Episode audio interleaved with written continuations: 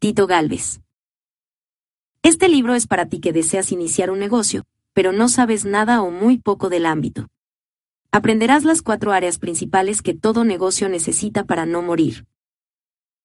El sueño de la mayoría de las personas es emprender un negocio y ser dueños de su tiempo, pero muchos, cuando por fin se animan a abrirlo, fracasan antes del año por no conocer estas cuatro áreas. Evita ser uno de esos empresarios que fracasan y aprovecha esta guía que ha ayudado a miles de empresarios en todo el mundo. Toma papel, lápiz y que inicie el show. Una mente negativa nunca va a darte. Una vida positiva. Anónimo. Índice. La felicidad es una cuestión genética o la vida te lleva a ser feliz. Página 09. Ponle un sueño a tu negocio. Página 00. Página 00. Finanzas para no financieros. Página 00. Secretos para sistematizar tu negocio. El sueño de ser emprendedor. Página 00. Página 00. Prepara y organiza tu equipo de trabajo. Página 00. Super plan de marketing. ¿Qué aprendizaje te deja el libro? Página 00. Anónimo.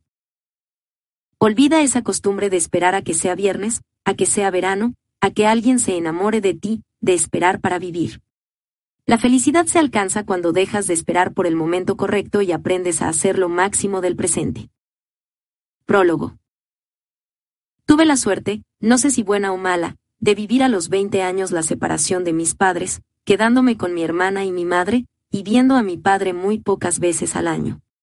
Ocho años más tarde perdí a mi madre. Digo que tuve la suerte porque esta experiencia de vida me llevó a entender el mundo de otra manera, valorar más el tiempo y darme cuenta que los problemas que creemos tener no son problemas, que no vale la pena perder energías en banalidades. Entendí que la vida transcurre rápido, sin darte cuenta empiezas a caer en una rutina que te envuelve y, de repente, eres un fantasma más. Después de estas vivencias, empecé a estudiar cómo influye el optimismo en las personas y entender la importancia que tiene el dedicarnos a hacer las cosas que amamos y nos apasionan. Ser feliz. Me di cuenta de que el sueño de muchas personas era tener un negocio que los haga felices, sabemos que el trabajar para alguien más sin ser dueños de nuestro tiempo, no es algo que nos apasione al 100%. Empezar la aventura de abrir un negocio, no tener que obedecer y venderle nuestra vida a alguien más, puede ser algo que disfrutemos y nos haga sentir realizados. En ese momento, decidí escribir este libro en donde hago una mezcla de motivación y acción. Donde entenderás la importancia de dedicarte a ser feliz y a entender cómo una persona plena puede mejorar su rendimiento. En la segunda mitad del libro te daré los mejores consejos para que ese sueño que tienes se haga realidad y lo lleves a la acción, emprender tu negocio con solidez y perseverancia. Mezclaremos temas de administración, marketing, pero, sobre todo, la importancia de ser optimistas. Así que si estás listo, empezamos. Steve Jobs. Recordar que vas a morir es la mejor manera que conozco para evitar la trampa de pensar. Que tienes algo que perder. Capítulo 1. La felicidad es una cuestión genética o la vida te lleva a ser feliz. 10. El secreto del cambio es enfocar toda tu energía no en luchar contra lo viejo sino en construir lo nuevo. Tuve la gran oportunidad de titularme en Comercio Internacional, cuando estaba en las últimas semanas para graduarme, asistí a una entrevista de trabajo de uno de los bancos más importantes a nivel mundial. Estos encuentros se realizaban directamente en las instalaciones de mi campus y, por querer practicar y aprobar, en mi universidad llevabas una clase exclusiva para asistir a entrevistas de trabajo, decidí presentarme. Sin planearlo me contrataron. Todavía no terminaba los créditos de mi carrera y ya tenía empleo, no era cualquier puesto, no tuve que iniciar desde cero en el banco, me salté tres peldaños y era asesor financiero de pymes. ¿Por qué te cuento esto? Porque ese fue mi primer trabajo formal en una empresa internacional donde me encontré con que el 85% de las personas que trabajaban en este banco no eran felices. El 85% de las personas que trabajan no disfrutaban su trabajo, no se despertaban en las mañanas con la ilusión de ir a trabajar. lo que hacían era ver el calendario y marcar los días de asueto, desear que el lunes fuera viernes, que las 10 de la mañana se convirtieran en las 7 de la tarde, para mí, como recién egresado, fue algo interesante para analizar. Empezar la vida laboral es un cambio fuerte, simplemente piensa, ¿cuántos años de tu vida dedicaste a la escuela? Alrededor de 20. Una rutina de estudiante en donde tenías periodo vacacional al menos una semana en Semana Santa, dos semanas en Navidad y fin de año, en verano, al menos un mes, durante el año, cuántas vacaciones y tiempo libre tenías. Y, de repente, se acaba esto y entras en una etapa de tu vida en donde decides venderle tu tiempo a una empresa y tener asuetos a cada rato termina. Ahora trabajas un año seguido, para que te den cinco días de vacaciones por año. 85%. Sócrates. 11. Wow. Es un cambio fuerte, pero es parte de la vida. Pasó el tiempo y por azares del destino me cansé de trabajar en el banco, a pesar de tener un muy buen sueldo. Llegó el momento en el que ya no me gustaba ese puesto, no quise ser uno más de esos robots que solo están ahí quejándose, por lo que después de meses, renuncié y me fui a trabajar a otra empresa.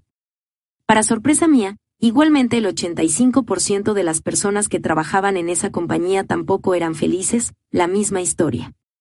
Volvió a llamarme la atención y, entonces, decidí analizar y averiguar qué era lo que pasaba y cómo podía solucionar esa situación en mí. Yo no quería ser esa persona involucrada en una rutina en donde me levantara cada mañana y tuviera que sufrir por ir a trabajar. Empecé a analizar diferentes factores que influían en esto y a preguntarle a mis compañeros el por qué seguían en la empresa. Hubo muchas respuestas, pero las más comunes fueron. Se sentían viejos para conseguir un nuevo empleo decidían no arriesgarse y seguir viviendo de esa manera. ¿Cómo mantener a la familia? ¿Cómo pagar las deudas o créditos bancarios? ¿Cómo iban a sobrevivir si no conseguían nada? 12. Cuando oía esas respuestas me sentía agradecido por no tener ningún compromiso como mantener hijos y darme el lujo de renunciar si quería, pero esto también me ayudó a descubrir el primer consejo que es importante darte, si eres una persona recién egresada, que no tiene compromiso, como hijos o mantener a alguien, lo peor que puedes hacer es entrar a un trabajo, estar ahí por tres o cuatro meses, sentir que la pasas bien, y decir, bueno, la verdad no me encanta pero no me la.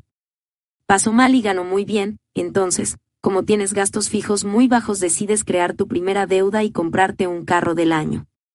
Sacas un crédito, das el enganche y, ahora, tienes que pagar de 4 a 9 mil pesos mensuales durante tres años. No digo que esté mal, si tu principal sueño es tener un carro nuevo, lo lograste. Pero la mayoría de las veces, ¿qué pasa? Te endeudas con un crédito y, después de seis meses, empiezas a odiar tu trabajo. Tu jefe y como estás haciendo algo que no te apasiona, por cuestiones obvias, tu desempeño no es el más óptimo. No es que quiera ser pesimista, pero imagina que en tu empresa deciden hacer recorte de personal y, al no ir a trabajar siempre con esa actitud al 100% positiva, te despiden. Ahora te quedas con una deuda del coche y debes buscar rápido un trabajo para poder pagarlo. Y, la misma historia se repite, trabajar en un lugar que no te apasiona por el puro enganche con algo material. Lo que quiero decir con este ejemplo es que antes de endeudarte con la compra de un objeto, Convéncete de que estés en un trabajo que te encante, que los lunes nunca importen, que no te des cuenta del tiempo y que, en ocasiones, ni te quieras ir de tanto que te gusta. Sorprenderte cuando llegue tu cheque y te paguen por lo que amas. Volver el trabajo una diversión. Esas son señales de que entonces sí vale la pena endeudarte por algo como un carro. Si no tienes esos síntomas, recomiendo que detengas la deuda y concentrarte en encontrar la actividad que te apasione. Es por acciones de este tipo que empecé a estudiar él. Convéncete al 100% de que en el trabajo que estás es algo que te encanta. 13. Optimismo y su influencia en la vida diaria de las personas. Hay gente que haga lo que haga le sale, se la pasa bien, y viceversa. Por todo esto sentí la necesidad de investigar de manera científica por qué pasaba esto y qué tanto influía en las personas. Hay gente que haga lo que haga. Y gente que haga lo que haga. Le sale. Lo hunde. 14. Decálogo. Anti-amargura. La gente más fuerte no se queja nunca. Una cosa es intentar mejorar las cosas y otra lamentarse porque no tienes lo que deseas. 1. No te quejes. La terribilitis es la enfermedad del siglo XXI. Consiste en decirse a uno mismo, si me echan del trabajo, será terrible, el fin del mundo. 2. Prohibido terribilizar. San Francisco de Asís dijo, cada día necesito menos cosas, y las pocas que necesito las necesito muy poco.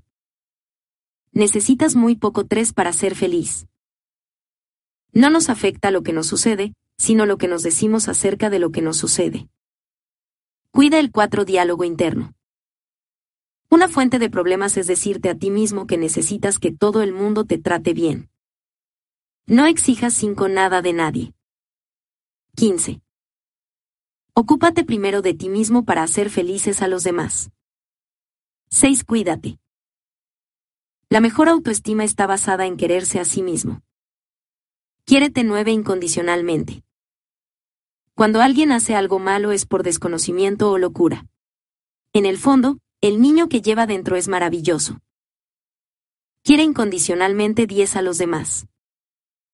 Si tu pareja está de nervios, dale besos y hazle bromas pero no discutas en caliente. Utiliza el humor y el amor 7 frente a la locura ajena. Hacemos demasiadas cosas por obligación cuando deberíamos básicamente disfrutar de la vida. Haz todo en clave de diversión. Disfruta en 8 el trabajo. Rafael Santandreu 16. Uno de los primeros términos que decidí analizar fue, ¿qué es el éxito? Buscamos ser exitosos, le preguntas a las personas, qué quieren ser en la vida, y te dicen que quieren ser exitosas. Pero entonces, ¿qué es éxito? Puede haber muchos significados y para cada persona el éxito varía, pero hay una descripción que escuché en una conferencia que me encantó y me gustaría compartirla. Éxito a los tres años es no hacerte pipí en los pantalones, a los seis años, recordar lo que hiciste en el día, a los doce años, tener muchos amigos, a los diecisiete años, tener relaciones sexuales, a los dieciocho años, tener licencia para conducir, a los treinta años, tener dinero, a los cincuenta años, tener mucho dinero y luego la vida va para atrás. A los sesenta años, tener relaciones sexuales, a los setenta años, permiso para manejar, a los ochenta años, muchos amigos y a los 90 años, no hacerte pipí en los pantalones, es decir, todo es un círculo. ¿Sabes qué es lo que los niños buscan a cierta edad? Amor, cuando eres abuelo que buscas, amor. Nacemos buscando amor y morimos buscando el mismo sentimiento. Lo que hacemos en la vida, y, de forma subconsciente, es buscar el aprecio de los demás, respeto, admiración, por lo tanto, amor. Hay una frase que me encanta que dice, no te preocupes tanto por la vida que nadie sale vivo de esta, es verdad, esto es lo que quiero explicar en esta primera parte del libro. Vivimos en un mundo en donde hemos dejado de tener pasión, eso es un problema, te encuentras gente que solo te amarga la vida, la gente ha dejado de reír, y la realidad es que la vida es mucho más fácil. Todo está en la forma de pensar y procesar la realidad, eso hace la diferencia. Qué bonito es encontrarte a una persona que te diga, oye, Tito, qué bien te ves, más delgado y guapo. Pero hay personas que te las encuentras y dicen, Tito, te ves más gordo y pelón, y la pregunta de nuevo es, ¿esto es normal? ¿Es normal? ¿Qué es el éxito? 17. ¿Que haya personas que vean el vaso siempre medio lleno y otras que lo ven siempre medio vacío? ¿En qué radica esta diferencia? Esa es una de las primeras preguntas que tenemos que descifrar. Es por eso que he estudiado el tema, porque en mi opinión no es normal. Contrario a los psicólogos que están acostumbrados a trabajar con personas con problemas psíquicos, ansiedades o depresiones, analizaremos a las personas que están estables emocionalmente y por qué lo están. Nos ha pasado que estamos en una reunión de trabajo y, digas lo que digas o propongas lo que propongas, siempre hay alguien que no va a estar de acuerdo, el clásico que se queja de la comida siempre, le ofreces un mezcal y te dice el mezcal no me gusta, le enseñas la propuesta del logo de tu empresa y dice, la verdad no me gusta. Quieres platicar con él para innovar en el negocio y siempre cerrado, gente que no le gusta nada en la vida, por lo que el segundo consejo que te voy a dar es, por favor, no te acerques a esta gente. ¿Sabes por qué? Porque la mala suerte se contagia. Cuando la NASA envía a alguien a la Luna, el principal factor que mide para saber si una persona es apta para conocer el cosmos, además de que debe calificar con sus habilidades aeronáuticas, es el nivel de optimismo que tiene. Imagínate irte al espacio con un pesimista. Esto se va a caer, ¿qué es ese ruido? ¿Aguantarías a una persona así todo el viaje con tanto pesimismo? Terminarías odiándola. Entonces una de mis grandes dudas al empezar a estudiar sobre esto era si la gente es feliz por naturaleza, si esto es.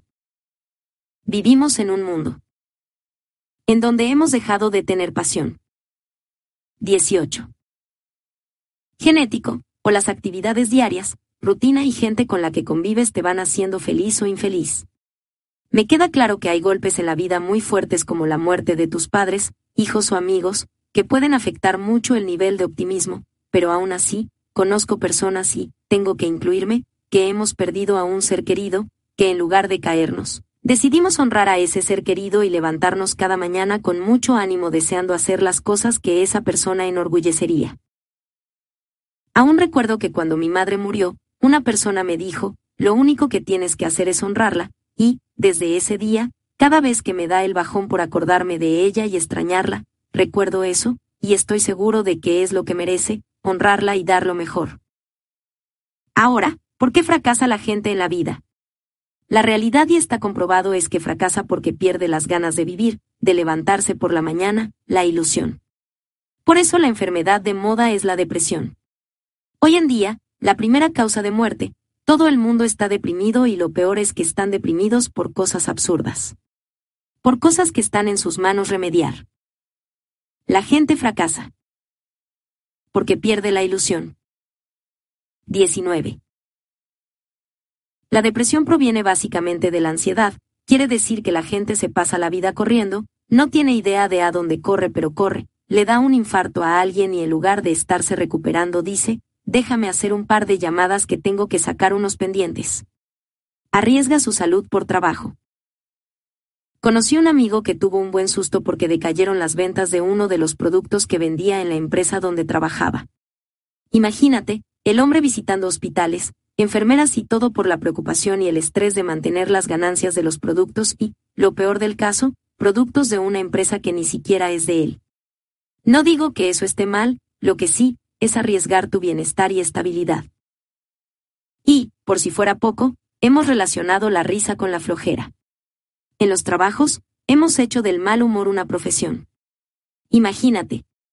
Cuando te ríes la gente cree que no laboras, las empresas, principalmente, tienen un problema grave. ¿Por qué? Porque sus colaboradores y empleados han perdido las ganas de vivir. Está comprobado científicamente que la carencia de entusiasmo representa entre el 22 y 28% del coste laboral de una empresa. Si en verdad supieran el gran beneficio que tiene que la gente se ría y se divierta en su trabajo, obtendrían otros resultados. Pregúntenle a Google, expertos en tratar a sus empleados, oficinas interactivas, con futbolito, áreas de descanso, gimnasio, comida gratuita. Por eso, actualmente, es la empresa número uno en América para trabajar. La gente es feliz trabajando. El hecho de reír incrementa 25% la memoria. Los niños que ríen en el vientre materno viven alrededor del 25% más que los que no ríen. ¿Pero por qué? ¿Da depresión? 20. He ido a empresas a dar asesorías y, no sabes a cuánta gente he visto muerta, zombies que murieron a los 30 y enterraron a los 70, ¿sabes qué? Te aseguro que así son en la cama. Pobre de la esposa o del esposo. Vivir con alguien así por mucho tiempo es complicado, despertarte y oír a tu pareja quejándose o diciendo, a mí no me digas nada que estoy de mal humor, qué horror. Hoy en día, aunque no lo creas, esto se ha convertido en una de las principales causas de divorcios. Por todo esto me he dedicado a estudiar a gente feliz. Personas motivadoras, energéticas, alegres. No amargados que transmiten su sentir a generaciones posteriores. Como dicen los abuelos, la vida te da las cartas, no puedes elegir qué cartas, pero sí cómo jugarlas. Nadie te puede agriar la vida, simplemente tú eres el que decide que te amarguen la vida o no una persona te puede insultar, pero afectar depende de ti. Este libro trata de mostrarte lo contrario a lo que nos han enseñado, dejar de sufrir. Hay gente que he visto que toma leche caducada, pero ¿por qué lo hace? Te responde, porque hay tanta gente que no tiene para comer. ¿En serio? ¿Por eso la tomas en ese estado? Como se nota que nunca has ido a la guerra. ¿Es la forma correcta de pensar? Esos son hábitos muy antiguos que puedes modificar. Pero, ¿por qué la gente cambia? ¿Por qué te emocionabas con tus primeros pedidos en tu negocio y, después de un tiempo, exclamas, qué flojera? ¿Qué es lo que pasa? ¿Qué nos han hecho? ¿En qué momento perdemos la ilusión? Tenemos que entender ciertos aspectos científicos para ir comprendiendo el optimismo de las personas. Primero, reconocer que el cerebro no ve, solo se basa en emociones. Por eso los papás ven a sus hijos de manera diferente que al resto de los menores. Esto es lo que nos mantiene vivos. Estamos presentes porque nuestra madre no fue racional, si nuestra madre hubiese sido racional nos mata, ¿por qué? 21. Cuando un niño nace, no te deja dormir, te da problemas que debes solucionar. Lo más racional, ¿qué sería? Matarlo. Y, entonces la pregunta es, ¿por qué no lo matas? No lo matas porque no puedes. Por lo tanto, las mujeres están dejando de lado la maternidad y el tiempo de vida de una mujer sin hijos está acortando 10 años a comparación de las que desean procrear. Pero también observamos que una mujer de 40 años que no tiene hijos, sus niveles de felicidad bajan. Simplemente tú que estás leyendo este libro si eres mamá o, si no es así, pregúntale a alguien que sea mamá, ¿Qué es lo más importante en tu vida? La respuesta será, mis hijos. La realidad es que nos regimos por amor, estamos en función de nuestro padre, hermana y pareja, es lo que nos mantiene con vida. Lo hacemos para sentirnos queridos. Nos regimos. Por amor. 22. El miedo es la principal causa del fracaso en la vida. Este sentimiento es genético, por lo tanto, ¿Qué tenemos que hacer para erradicarlo? En este momento, tengo 30 años, espero vivir 50 más. Solo quiero decirme, adelante, Tito, hoy será un gran día. Mi miedo está en mantenerme intelectualmente activo. ¿Qué solución hay? Ponerme en acción. El ser humano funciona de esa manera, cuando quiere conquistar, se pone guapo, para trabajar, igual. Lamentablemente, el ser humano está hecho para conquistar, pero no para mantener. Y la mayoría de las veces que pasa, logras conquistar a tu pareja, novia o esposa. Vas a trabajar elegante, y al llegar a casa, te pones la camiseta más vieja y rota que encuentras. Entonces, pierdes el detalle que atrapó a tu pareja. El éxito está en el mantenimiento y me refiero a dos tipos. De los 0 a los 3 años creamos el 65% del conocimiento de nuestra vida, de 3 a 6 años el 95%, de 6 a 12 años el 98% y, a partir de los 12 años, se mueren alrededor de 10.000 neuronas por día. Estudia y lee diario. Es lo único que tenemos hoy para alejar el Alzheimer. He tenido la oportunidad de dirigir varias empresas. ¿Y sabes cuál es el principal factor que reviso antes de contratar a alguien? La manera de abordar las escaleras. Hay gente que devora las escaleras, esa es la que necesito, físicamente bien, deportiva, saludable. La gente con sobrepeso se quedará dormida leyendo este libro o cualquiera. La gente que no hace actividades físicas es más propensa a adormilarse en pleno trabajo y, ¿por qué pasa esto? Porque entre más peso tengas, menos oxígeno. ¿Cuál es la principal causa? ¿Del fracaso en la vida? Mantenimiento intelectual 1. 2. Mantenimiento físico. 23. Llega al cerebro. Recuerda lo que decía antes, nacemos buscando amor y morimos buscando amor, por tal motivo, no olvides que vas a vivir alrededor de 80 o 90 años, no los puedes vivir solo con tu perro, eso no es suficiente para un ser humano, necesitas cerca a una pareja, hijos, nietos y, si no te cuidas desde ahorita, va a ser muy tarde después. Por eso tenemos que luchar contra factores como la genética, porque quiere que comas lo máximo, que bebas al máximo. Por eso debes luchar contra eso. Busca esa ilusión por levantarte cada mañana, nuevos proyectos. Hay gente que conozco que dice, ay, es que a mí ya me da todo igual. Repito, el problema que tenemos es la falta de pasión, no dejes que te dé igual. La siguiente pregunta es para ti, respóndela sinceramente. ¿Cuántas veces por semana te levantas con menos ilusión, con menos ganas? Llega el fin de semana y no se te antoja hacer muchas cosas, llegas en la noche, te da sueño y mejor quieres dormir, casi no tienes ganas de hablar. ¿Alguien te ha dicho o has visto a alguien que ría menos? ¿Sabes qué puede estar pasando por tu mente ahora mismo? El negar esto, el negar que a ti no te pasa es un problema, entonces, ¿sabes por qué la gente o tú está perdiendo las ganas de vivir? ¿Sabes por qué pasa esto? Te explico. Tenemos tres cerebros. 1. El cerebro reptiliano se dedica a la supervivencia. Los niños cuando nacen saben respirar, todos los músculos y órganos trabajan perfectamente, esto es porque la genética ya te mandó así programado. El 96% de las cosas que haces en la vida son gracias a este cerebro, ejemplo. 24. Estás en la escuela, se acaba la clase de la una de la tarde, te vas a comer, comes mucho, regresas a clase de tres y, ¿qué pasa? Mueres de sueño. ¿Por qué? Porque al cerebro reptil no le importa la clase, lo único que le importa es que duermas, lamentablemente este cerebro es el más poderoso, digo lamentablemente, porque es el que nos hace actuar sin razón muchas veces, y esto lo vemos en la vida laboral. Entre más creces en una empresa, más vuelos requieres, duermes menos, tienes jet lag, estrés, y entonces al cerebro reptiliano no le importa el éxito, solo le importa qué. Sobrevivir. Entonces, ¿qué pasa? Te da dolor de cabeza, cansancio, tristeza, hace lo imposible, ¿para qué? Para ir a la cama, descansar.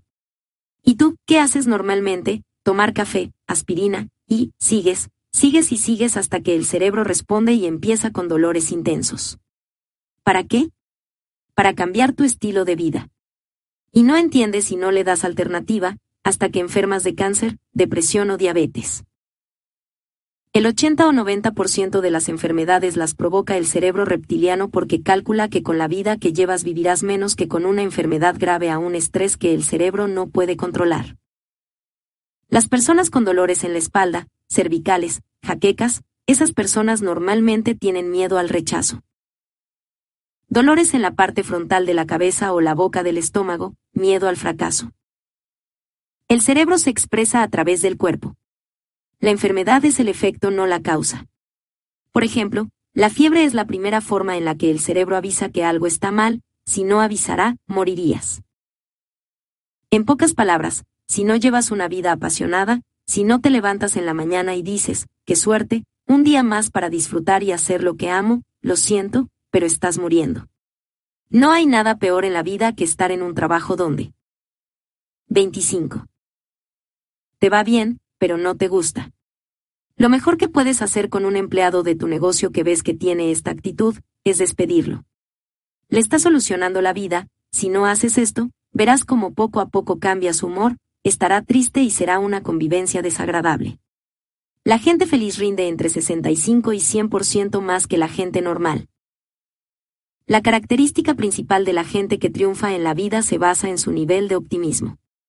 Cuando te toque educar a tus hijos, hazlo con amor y entusiasmo. Esto no lo enseñan en las escuelas, te educan en física, química, matemáticas, pero no en estos temas. El nivel de optimismo se define en qué tan feliz eres en tu día a día. Así que mensaje importante, escucha a tu cuerpo.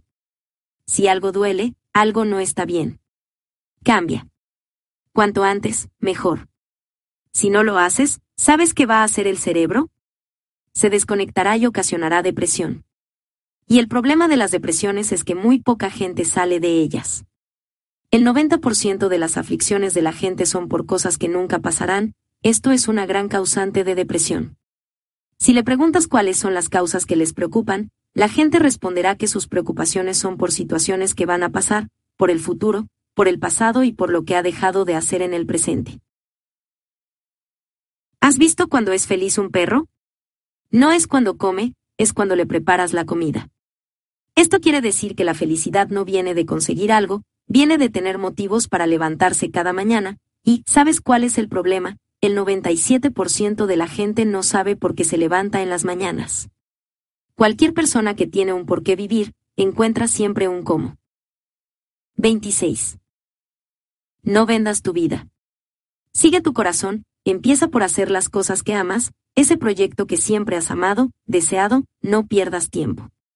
Lo siento, pero no vas a tener una familia feliz, si no lo eres. La gente me pregunta, Tito, ¿cómo tendré un hijo maravilloso? La respuesta es, siendo maravilloso.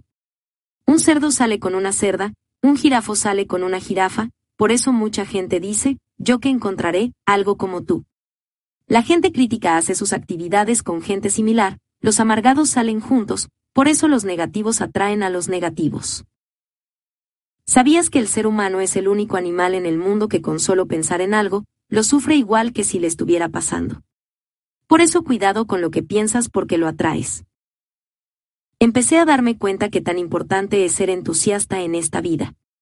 Si hay algo que te interesa, no importa lo que sea, ve a conseguirlo a gran velocidad, tómalo con tus dos brazos, abrázalo, ámalo y sobre todas las cosas vuélvete apasionado de él. Roald Dahl Tips para ser feliz. ¿Qué hago antes de empezar mis conferencias? Primero pensar que la gente que asistirá es maravillosa, participativa y afirmo que me esperan con ansias, da igual si es cierto o no, pero la mente provoca. Después, ¿qué hago? Estiro los hombros, me estiro. Es imposible no ser feliz haciendo esto, inténtalo. Por eso la gente que anda triste, anda encorvada, tú no, enderezate y estírate. Es imposible estar triste si saltas, es energía cinética. 27. Es imposible estar triste si cierras el puño y te imaginas al mejor público. Es imposible bailar por la mañana y no ser más feliz. Imposible cantar en la ducha y no ser más feliz. Te recomiendo estudiar y practicar las técnicas del programa de entrenamiento La Vocecita de Blair Singer. Es sumamente completo y poderoso para poder ser más seguro de uno mismo y lograr lo que queremos, que nuestra voz negativa no nos acompleje por el miedo. Llegaremos a una edad donde lo único que transmitiremos ya no será conocimiento, sino alegría y felicidad. Las generaciones nuevas vienen más revolucionadas, solo nos quedará enseñarles cómo ser felices, luchar ante la adversidad y tener más entusiasmo ante la vida. Si tu sueño es abrir un negocio, ábrelo. Si truena, ni modo. No te vas a morir de hambre, lo aseguro. El 99% de la gente no trabaja en tu negocio y vive, así que lo peor que pasará es nada. Eso sí, si vas a abrir un negocio revisando, estudiando y aplicando con calma los siguientes capítulos de este libro será prácticamente imposible que tu negocio no funcione. Arriesgate a hacer las cosas que amas. Para rendir y comerte al mundo, necesitas ponerte en forma. Si eres un gerente de una empresa, pon un gimnasio o consígueles membresías para que vayan a ejercitarse, te aseguro que sus parejas lo agradecerán. 28. 2. El segundo cerebro es el límbico, la única forma que tiene para sobrevivir un niño, ¿cuál crees que es? Queriéndolo. Y es aquí donde aparece este cerebro, el encargado de los asuntos del corazón que la razón simplemente no entiende. Este cerebro es el responsable de hacer que cuando a una cebra le atacan los leones, mamá cebra corra a su lado para salvarla a costa de su vida. En este cerebro se encuentran las emociones, el sexo y el aprendizaje. Por eso, los niños aprenden más cuando se sienten queridos por el profesor, porque su cerebro detecta ese cariño. El casarnos y tener una pareja es una decisión totalmente emocional, si fuera una decisión racional nadie se casaría. Este cerebro se formatea de 0 a 3 años, un niño para sobrevivir necesita amor. Cualquier menor que no tiene X número de contactos al día entre los 0 y 3 años va a crecer con déficits emocionales por el resto de su vida. Un niño que no se le toca, se muere. Este cerebro se formatea con imitación. Si tú como papá o mamá te levantas con música, ¿cómo se van a levantar tus hijos cuando crezcan? Con música. Si tú como papá o mamá bailas, tus hijos van a bailar. Si tú como papá o mamá discutes con tu pareja, ellos discutirán. Entonces lo que tienes que aprender es claro, al final del día lo más importante en esta vida no eres tú, son tus generaciones. En este cerebro está la alegría, el entusiasmo, las ganas de trabajar. Aprende por lo que copias, por eso cuando contrates a alguien en tu empresa, que sea alguien alegre, entusiasta, trabajador, con ganas de vivir y que sepa del tema que necesitas. 29. Cuando busques a tu futura esposa o esposo, busca a alguien que sea alegre, dinámico, entusiasta, trabajador, culto. Es lo mismo. En tu opinión el ser alegre, ¿es conocimiento o actitud? ¿Qué crees que sea? Es una actitud y se aprende de 0 a 3 años. El ser trabajador, ¿qué es? ¿Conocimiento o actitud? Actitud. El ser buen comunicador, ¿qué es? ¿Conocimiento o actitud? Actitud. El ser entusiasta, ¿qué es? ¿Conocimiento o actitud? Actitud. Entonces, sabes que acabas de descubrir, el 80 o 90% del éxito en la vida proviene de tu forma de verla, y menos del 10% es conocimiento. No te preocupes por estos, ocúpate de cambiar tu forma de ser y actitud. Las personas más exitosas del mundo son las que tienen 90% de excelente actitud y solo 10% de conocimientos. Pasamos por la escuela y nunca nos dan una clase de actitudes solo conocimiento, por eso conocemos gente que tiene cinco carreras universitarias y no hay Dios que la trague y gente que no tiene ni un estudio y es maravillosa, gente que sin conocimiento, le pone pasión a lo que hace y exitosa. Te repito nuevamente, si quieres ser más feliz, ¿sabes qué tienes que hacer? Aprender a bailar. Cantar mientras te bañas. ¿Sabías que es imposible ponerte la corbata de la suerte y que no te vaya mejor? ¿Sabías que es imposible mirarte al espejo y decirte, hoy te ves mejor que nunca y no salir con más ganas? Pero hay gente que lo hace al revés, hoy me esperan 14 horas de trabajo, ojalá ya sea viernes. Ves el periódico y lo único que hacen es leer noticias negativas, mejor no leas el periódico, mejor no prendas las noticias.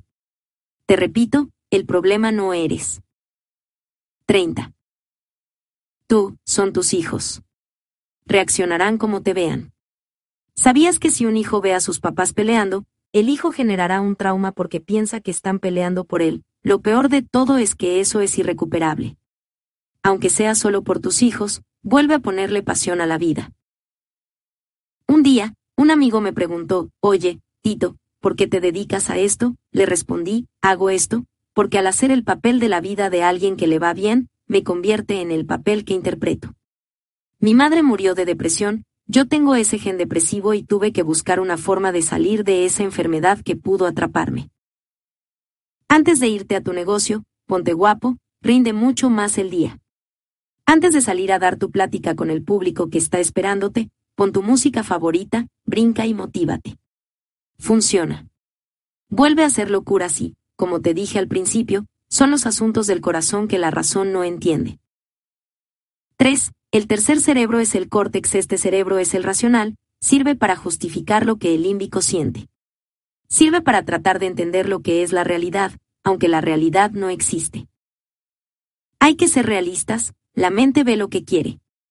La embarazada, que ve más embarazadas, el que tiene el pie roto, que ve más gente con el pie roto. Entonces, ¿qué es la realidad? No existe, la crea la mente. Los que ven crisis, perciben crisis, los que ven oportunidades, contemplan oportunidades, no existe una realidad. Pon en el buscador de YouTube, examen de conciencia, quiero que veas este video para entender un poco el funcionamiento del cerebro según la realidad. Te gustará, lo aseguro. Con todo esto que hemos platicado, ¿eres de los que encuentra estacionamiento o de los que nunca? Tu forma. 31. De pensar es básica, ¿Por qué a mí me va mal en mi negocio y a mi vecino bien? O, peor, te excusas con ellos, le preguntas, vecino, ¿cómo va el negocio? Mal, ya sabes, la crisis, las marchas y como a él le va mal, te excusas. Ah, sí, ¿verdad, vecino? A mí también me va mal. Esto es un problema, si no cambiamos esa forma de pensar, nos vamos a quedar atorados. Atraes lo que deseas y piensas. En el caso de tu negocio, Pongamos un ejemplo con humor. Pedro es un hombre muy feo, virgen, de 38 años. Y dice, Tito, quiero encontrar pareja, ¿qué debo hacer? Lo que Pedro tiene que hacer es, número uno, ser realista. Si lleva 38 años virgen, hay verdades que Pedro debe tomar en cuenta. 1. Es feo. 2. Es aburrido. 3. Sus técnicas de ligue no funcionan. No es broma, el 85% de la gente niega la realidad. Alguien tiene un negocio que vende 20 veces menos que el de al lado y dice, él tiene suerte. Soy yo el que sabe realmente de negocios. Una vez que Pedro ha sido realista y acepta, soy feo, no sé ligar, soy aburrido, viene el segundo paso, si haces lo de siempre, ¿qué te pasará? Va a pasar lo mismo de siempre, obvio. Si comes naranjas, ¿qué harás del baño? Naranjas sí, si quieres hacer del baño manzanas, ¿qué tienes que hacer? Opción A, rezar. No sirve. Opción B, comer manzanas. Es casi seguro que harás del baño manzanas. La mayoría de la gente hace lo de siempre y no entiende por qué le pase lo de siempre. Einstein decía en su definición de locura, Locura es esperar resultados diferentes haciendo lo mismo. Es lo mismo en tu negocio. Pedro tiene que ser totalmente realista. Esa realidad se tiene que reflejar en tu negocio. No puedes vender productos para adelgazar y tener un gordito vendiendo, no hay lógica. 32. Retomando el ejemplo, ¿cómo resolvemos el problema de la virginidad de Pedro a los 38 años? Primero ser realista, segundo, salir a buscar pareja. El problema es que el 85% de la gente no hace cambios, no sale a buscar. Dicen, no te preocupes, aparecerá cuando menos lo imagines, para cada tren hay una estación. Pero eso es increíble. Deja de esperar y haz que suceda, sal a buscar, no va a llegar a tu casa a tocar y decir, ay, eres el amor de mi vida, no va a pasar. En tu negocio debes empezar a hacer actividades diferentes. Pregúntate, ¿cómo quiero que sea mi negocio? Empieza por el final, ¿cómo lo ves? ¿Cuál es tu sueño? ¿Quieres franquiciarlo? ¿Quieres más sucursales? ¿Cuántas? ¿En qué ciudades? ¿En cuánto tiempo? Plantéate metas concretas.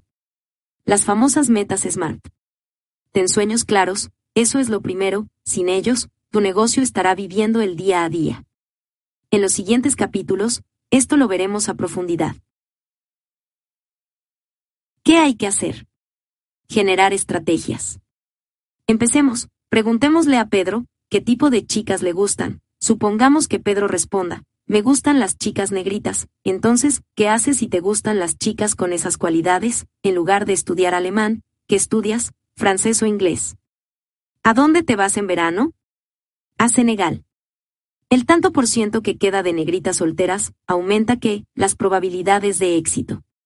Boila. Marketing. Recuerda relacionar todo con tu negocio, no solo con el amor. ¿Cuál sería el siguiente paso? Hacer un estudio de mercado.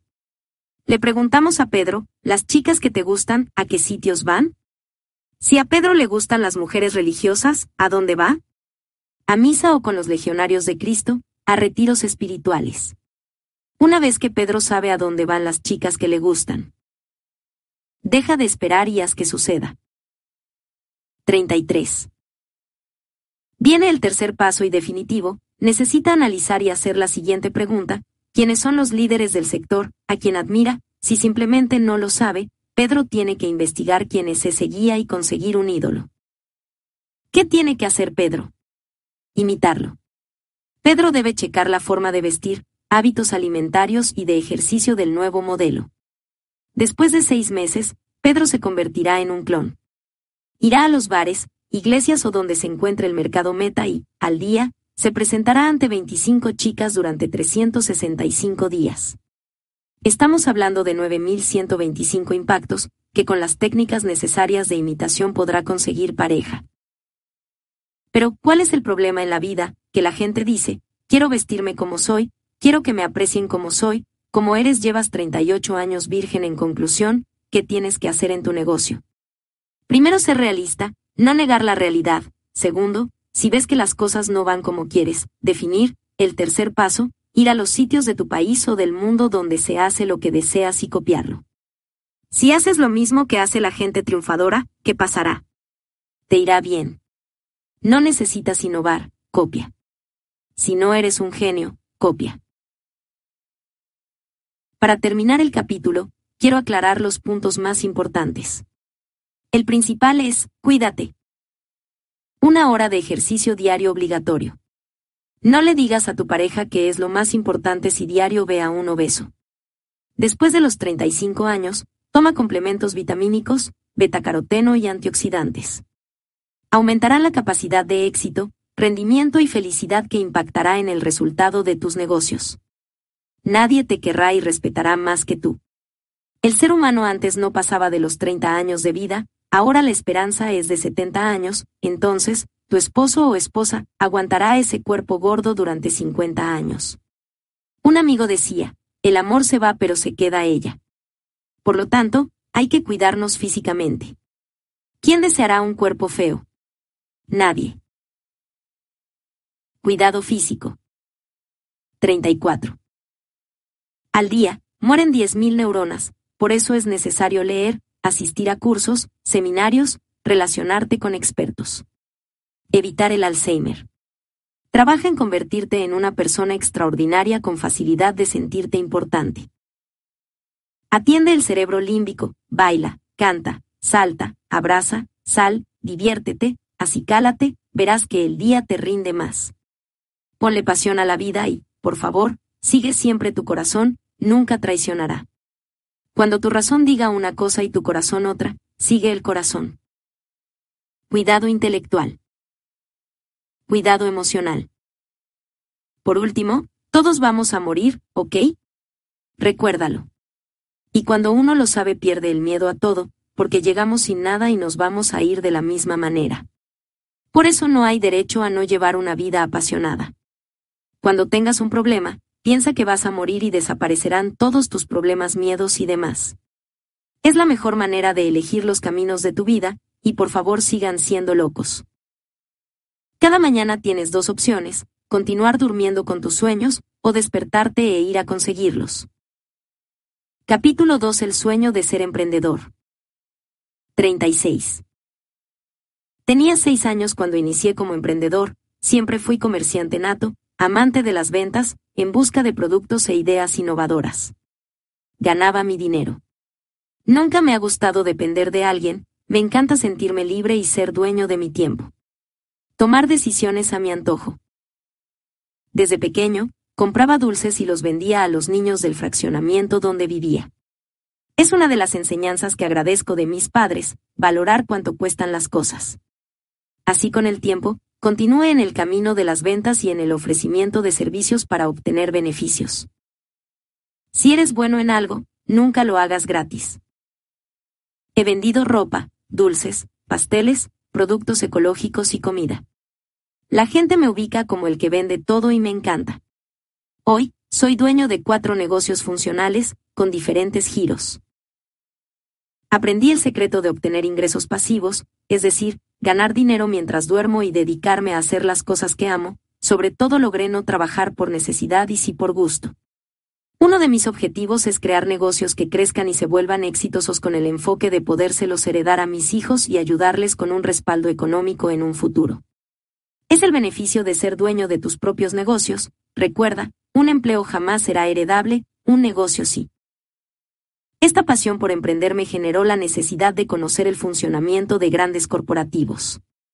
Por lo que ingresé en una empresa especializada en coaching de negocios y descubrí los secretos que existen para iniciar y aumentar los negocios. Durante este trabajo conviví con coaches internacionales que me aportaron información invaluable. Descubrí que mi pasión era ayudar a la gente a lograr lo mismo, generar su propio negocio. Decidí independizarme y asociarme. 37. Con jóvenes con sueños similares a los míos y empezar a consolidarme como asesor. Actualmente amo mi profesión. Iniciar tu empresa no es tan fácil, es cierto, la escuela no nos enseña a emprender.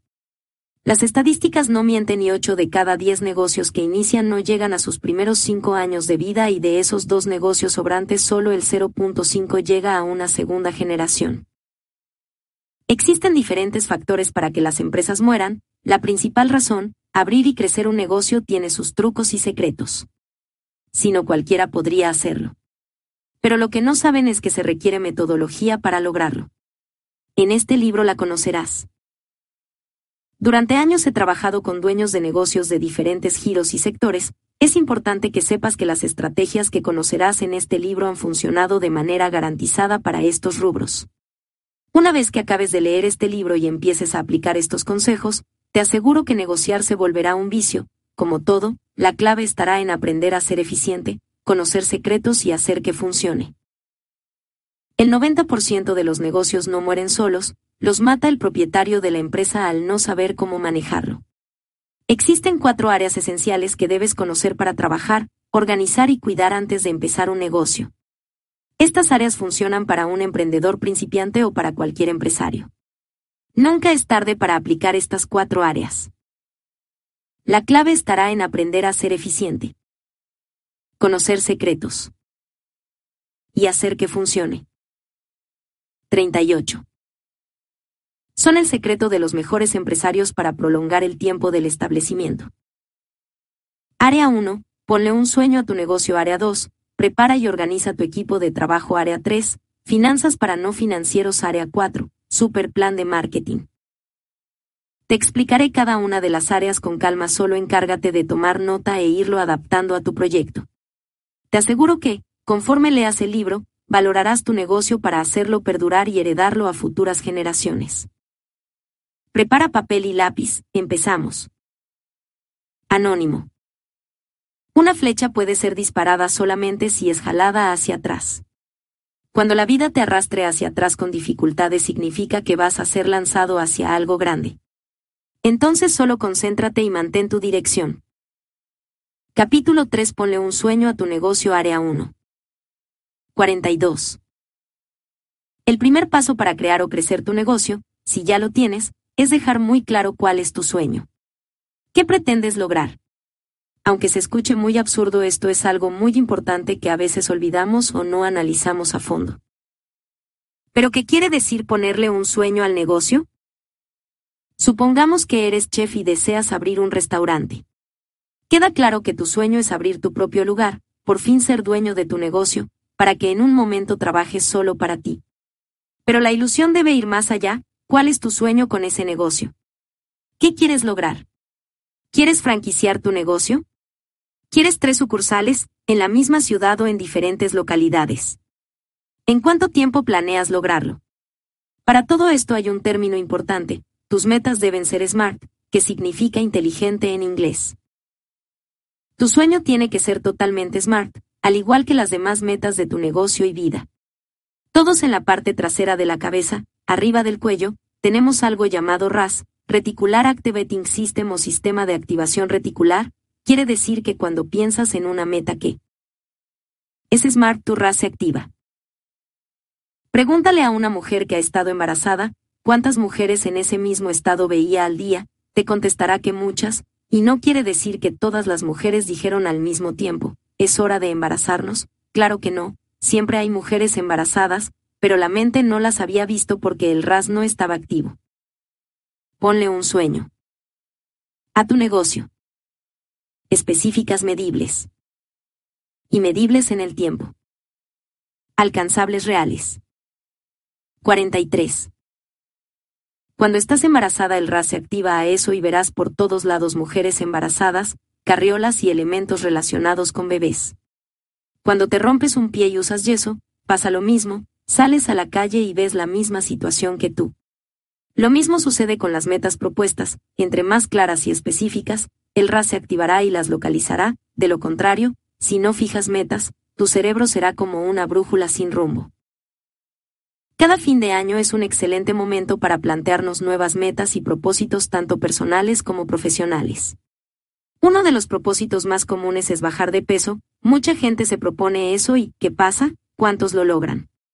La realidad es que muy pocos logran bajar de peso y, por una simple razón, estas personas no están haciendo propósitos SMART. ¿Cómo lo hacen normalmente? Se proponen bajar de peso, pero como es la cena de fin de año dicen, terminando la cena empiezo la dieta, porque ni modo que no coma todo esto que hay tan rico, al día siguiente es el recalentado y también le entran a la comilona, después del 6 de enero, Día de Reyes y la rosca, y después febrero, los tamales del que le salió el mono de la rosca. Simplemente así te la llevas y el bajar de peso queda olvidado. En cambio, si haces ese propósito SMART, empezando con ponerle una fecha exacta donde digas, voy a bajar dos kilos por mes a partir de enero. Durante tres meses, para lograr que me quede el vestido para la boda, llevando una dieta específica de cierto nutriólogo, esto aumenta tremendamente las posibilidades de que puedas bajar de peso. Es un pequeño ejemplo de un propósito SMART. 44. Regresemos al sueño de tu negocio. Supongamos que tu anhelo es crear un concepto único de restaurante, con experiencias, donde la gente no solo pruebe una deliciosa comida, sino se deje llevar por experiencias sensoriales, que pierda la noción del tiempo y se quede horas conviviendo con sus amigos y familiares.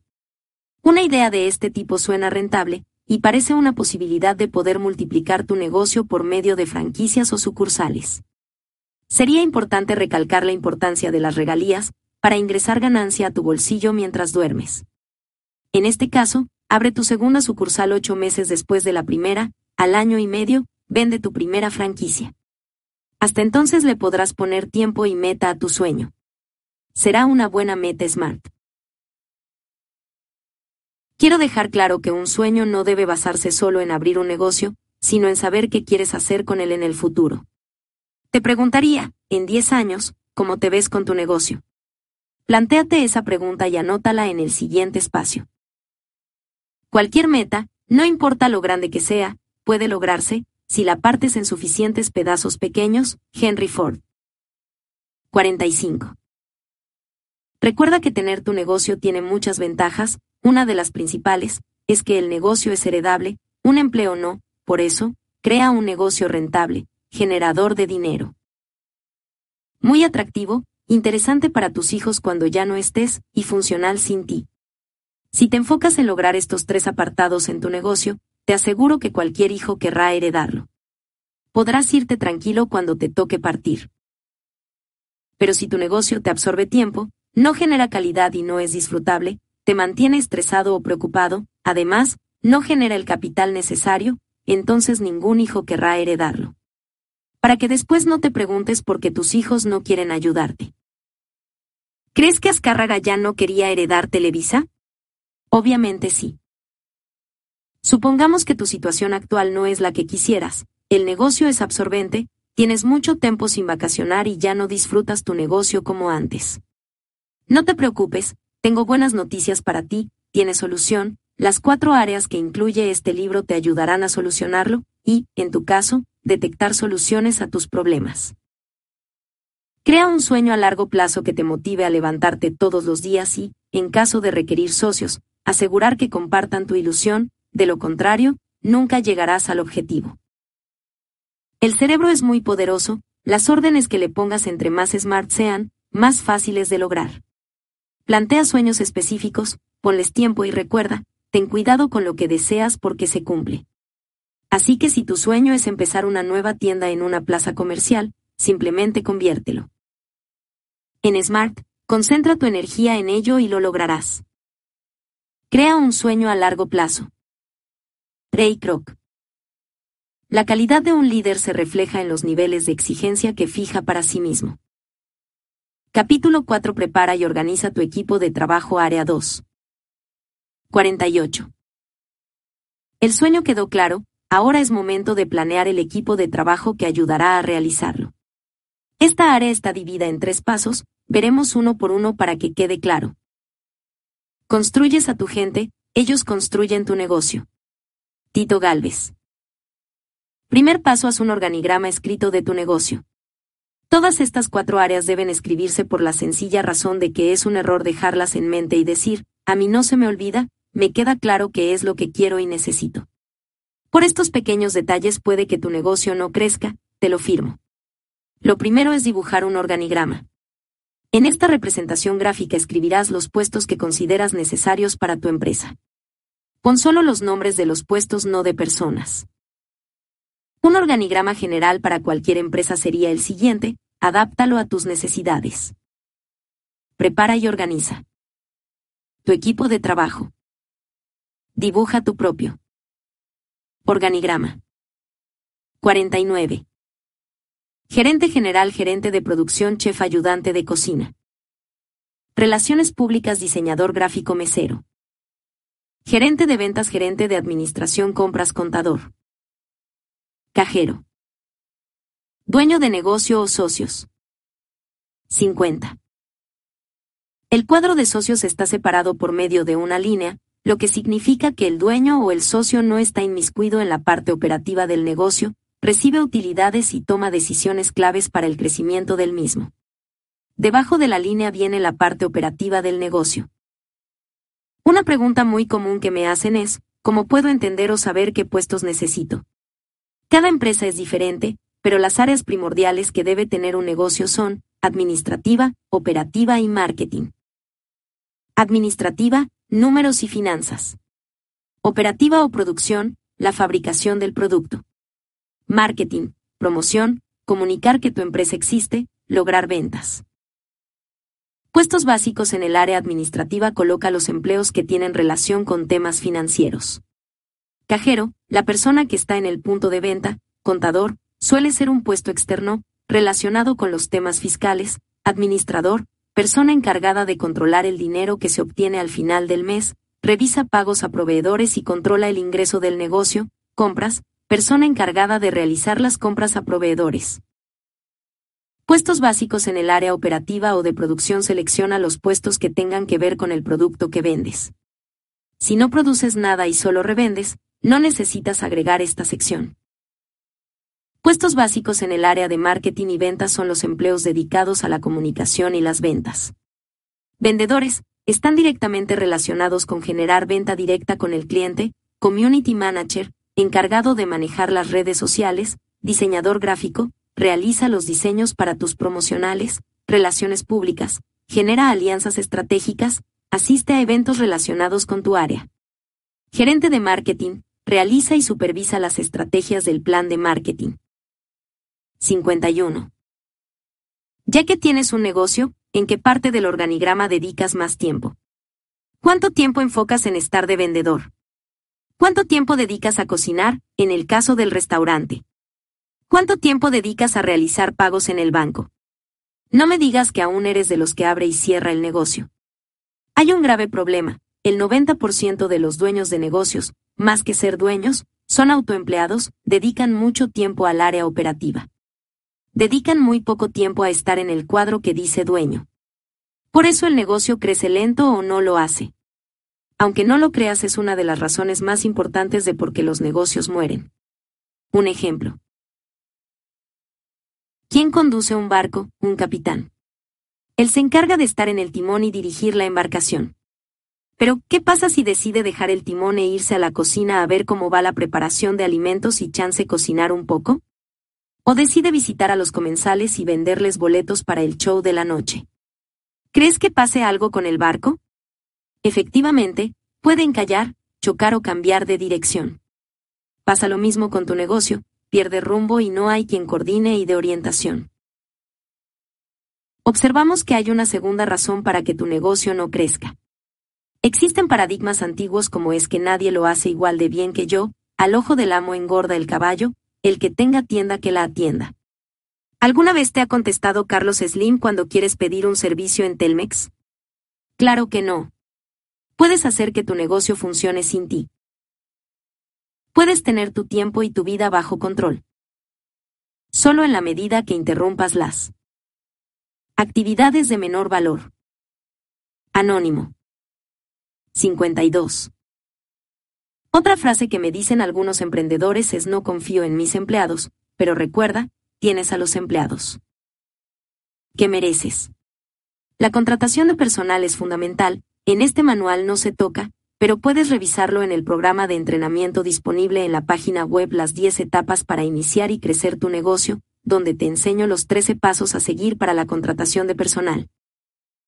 Esto nos lleva al paso 2 de esta área. Segundo paso, elabora una descripción de puestos, anota actividades y responsabilidades de cada puesto.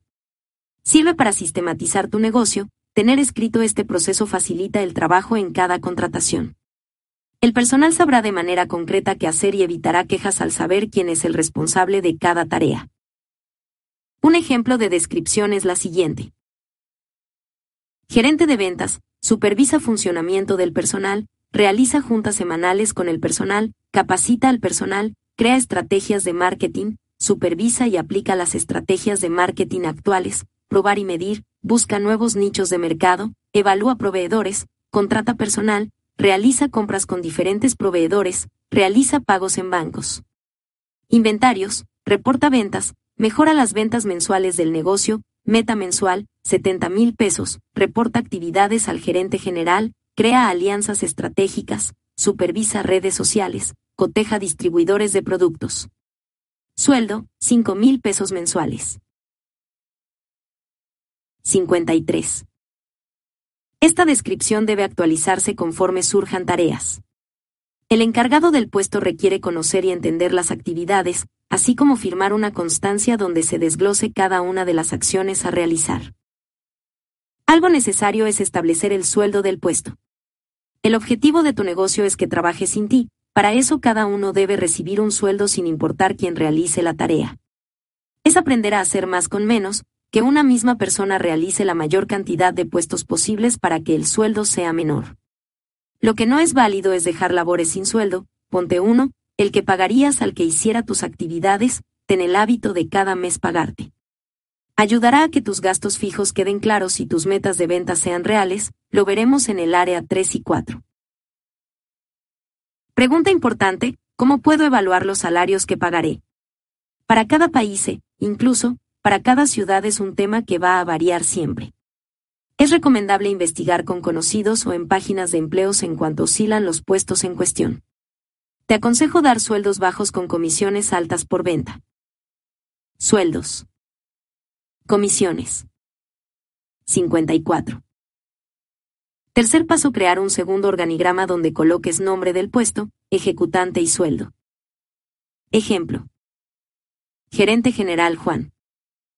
6 mil pesos. Gerente de producción Juan. Chef Juan. Ayudante de cocina Pedro. Relaciones públicas Juan. Diseñador gráfico Pilar. Mesero Mario. Gerente de ventas Juan. Gerente de administración Rosa. Compras Rosa. Contadora María. Cajera Rosa. Dueño de negocio o socios Juan y Rosa. Cuatro mil pesos. Tres mil pesos. Mil pesos. Dos mil pesos. Cuatro mil pesos. Cuatro mil pesos. Dos mil quinientos pesos. Cuatro mil pesos. Dos mil pesos. Mil pesos. Dos mil pesos. Cincuenta y cinco. En el ejemplo del organigrama, los dueños son Juan y Rosa. El primero además es chef, por lo que ocupa el puesto de gerente de operaciones y chef. Además, dedica tiempo a la gerencia de ventas y las relaciones públicas. En este caso, Juan pierde enfoque al dedicarse a tantas actividades de su negocio. Malgasta la oportunidad de hacer análisis de mercado, competencia, marketing y buscar aliados estratégicos, estrategias que ayudarían a crecer al negocio. Es evidente que mientras te encuentres en el manejo operativo te será más difícil realizar planeación, indispensable para generar valor y crecimiento de la empresa. Por su parte, Rosa, además de ser dueña del negocio, dedica tiempo a la administración, hace las compras y es cajera. En el tiempo libre publica en redes sociales. Pedro, el tercer miembro del equipo, es el ayudante de cocina del chef. Después está Mario, el único mesero en el restaurante. Como parte del equipo de outsourcing, gente que no está directamente en tu empresa, sino que contratas de manera externa, está María, la contadora quien ayuda con los asuntos fiscales. Por último, Pilar, la diseñadora gráfica. En total tienes un equipo de trabajo de cuatro personas de manera interna y un total de seis contando a los externos. Ahora, tu objetivo es empezar a quitar el nombre de Juan, o sea tu nombre, poco a poco de los cuadros de puestos más bajos, aprender a delegar responsabilidades. Perder el miedo a pensar que solo tú puedes hacerlo. Pensar como empresario y no como autoempleado. Es sumamente importante si deseas crecer. Tienes que lograr que el negocio funcione perfectamente sin ti e ir al negocio solo por gusto y no por mera necesidad, de lo contrario, nunca lograrás multiplicar el negocio o independizarte. Pensar como empresario y no como autoempleado. 56. Cuando una empresa inicia normalmente, el crecimiento es positivo. Después, como todo negocio, llega un momento que se estanca y puede durar unos meses así. Posteriormente, la mayoría de las empresas decae o genera poco crecimiento y declives. El objetivo, como dueño de negocio, es que ante los estanques monetarios, puedas reaccionar de manera inmediata para ascender. Ese es el trabajo del dueño. Pero mientras sigas operando será muy difícil actuar. Como conclusión del área número 2, necesitas crear dos organigramas, uno con puestos de trabajo que actualizarás conforme crece o cambia tu empresa y, un segundo, compuestos, nombres de personal y sueldos. Recuerda hacer más por menos, la mayor cantidad con el menor número de puestos. Pero que el dueño o socio delegue actividades que le quiten tiempo y no generen valor. Menos. Hacer más. Por. 57. Existen cuatro formas para generar dinero y el gran maestro. Robert Kiyosaki nos lo explica en su famoso cuadrante del flujo. Del dinero. Te lo comparto y es momento de que decidas en qué lado del cuadrante quieres estar. ¿En qué cuadrante se encuentra hoy? Seguridad. Trabajas para el dinero. Ingreso. Lineal. Si entre tus planes y tus sueños están no solo ganar dinero, sino además tener calidad de vida, tiempo para desarrollar su hobby, tiempo para estar con la familia, no lo va a poder conseguir aquí. Intel cambia su tiempo y esfuerzo por dinero. Si no trabaja no recibe pago. Tiene un sistema trabajando duro para generar sus ingresos. Invierte dinero para montar y mantener su negocio y tiene tiempo flexible. Es dueño de su empleo, pero si se ausenta seis semanas por vacaciones o asuntos personales, ¿su negocio se mantiene sin UD? Tiene el dinero trabajando duro para usted. Disfruta de la verdadera libertad. En estos dos cuadrantes no eres tú quien produce el dinero, es el sistema de negocio, por tanto puedes tener libertad, porque la producción de dinero no depende de tu tiempo. Libertad. El dinero trabaja para ti. Ingreso. Residual. Empleado 60% dueño 4%. Autoempleado 35% inversionista 1%. Una vez a Roberto de Vicenzo, ganador del British Open de golf, le dijeron, la verdad es que usted tiene mucha suerte, a lo que de Vicenzo, respondió, sí, señor, y sabe una cosa, cuanto más practico y más me preparo, más suerte tengo. Capítulo 5 Finanzas para no financieros Área 3 60. Ya quedó claro nuestro sueño con el negocio. Ya tenemos bien organizado nuestro equipo de trabajo. Ahora es momento de dejar clara un área fundamental en toda empresa que son los números. La pregunta para ti es, ¿qué tanto conoces los números de tu negocio? Sé sincero en contestar, ¿sabes cuál es tu punto de equilibrio, cuáles y cuántos son tus gastos fijos, cuál es tu margen promedio de ganancia? En verdad, ¿qué tanto los conoces? 8 de 10 empresarios no los conoce, otra de las causas por las que el negocio puede no funcionar. ¿En verdad amas a tu negocio? Si tu respuesta es sí, que debería serlo, estás amando a un desconocido. ¿Cómo es posible amar a alguien que no conoces? Supongamos que manejas por carretera un trayecto que nunca has conducido, supongamos que te pido trasladarte de Ciudad Juárez, Chihuahua a Morelia, Michoacán. El detalle está en que el automóvil no tiene tablero. ¿Conducirías un auto así? Sea cual sea tu respuesta, la realidad es que irte de esa forma requerirá mucha adrenalina. No sabrías ni la velocidad, ni con cuánta gasolina cuentas, simplemente sin tablero, sería muy arriesgado y complicado. Lo mismo sucede con los finanzas para no financieros. Ventas. X. Margen bruto. Igual a. Utilidad bruta. Gastos fijos. Igual a. Utilidad neta. Números. El no conocer a la perfección los números de tu negocio sería no saber dónde estás parado. Por lo que es necesario saber cuáles son las finanzas y medirlas de manera sencilla.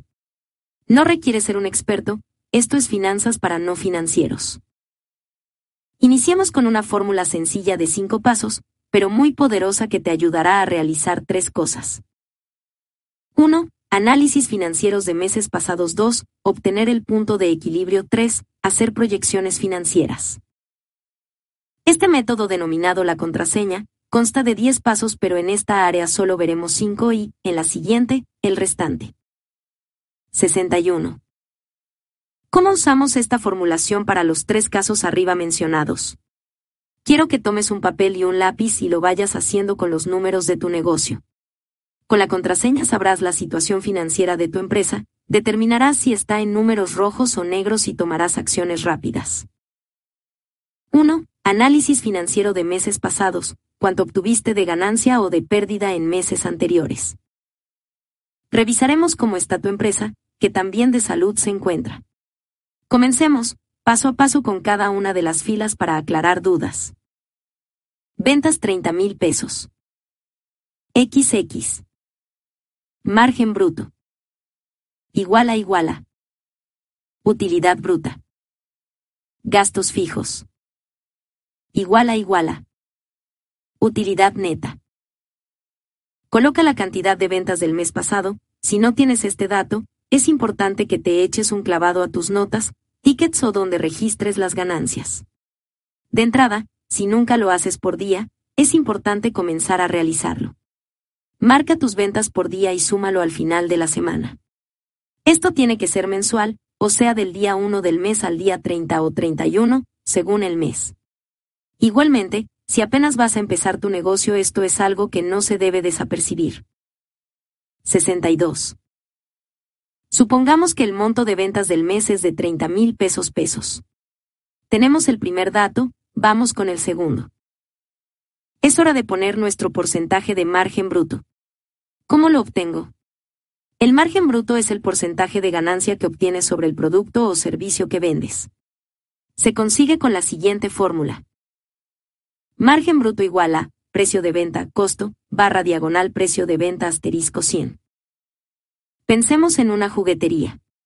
Cada juguete cuesta 30 pesos pesos y lo vendes en 55 pesos pesos.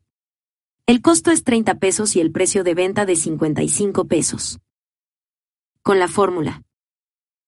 Margen bruto igual a 55, 30, barra diagonal 55 asterisco 100 margen bruto igual a 45%.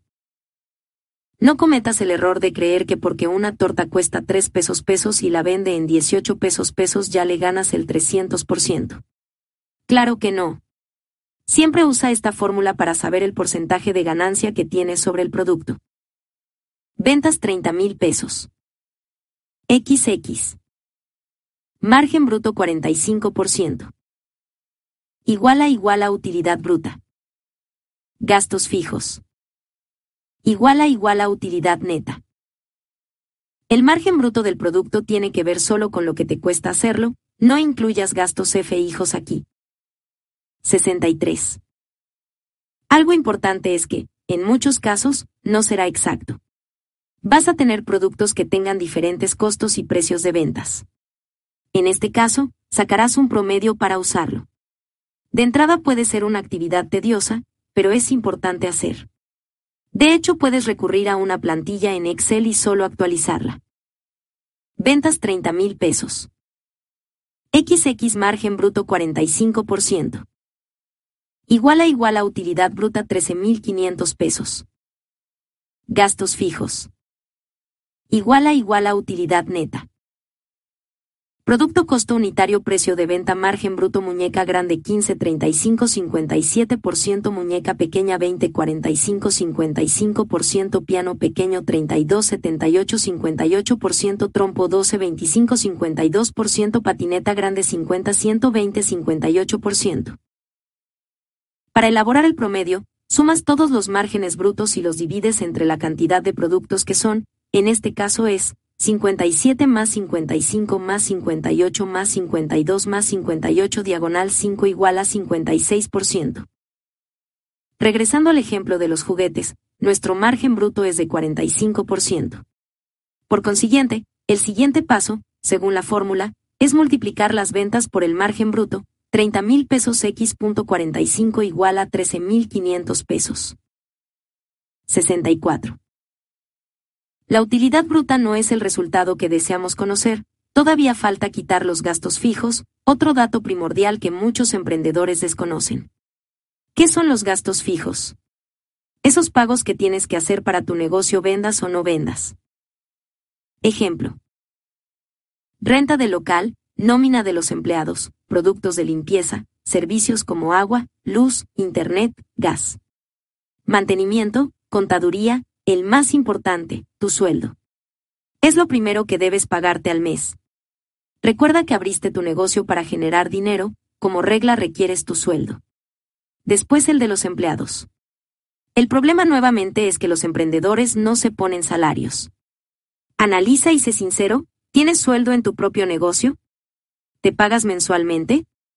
El 90% de los nuevos empresarios trabajan y trabajan y no ven ganancias. A partir de hoy, establecete un sueldo, eres el primero. Sin abusar porque estarás robando dinero al negocio.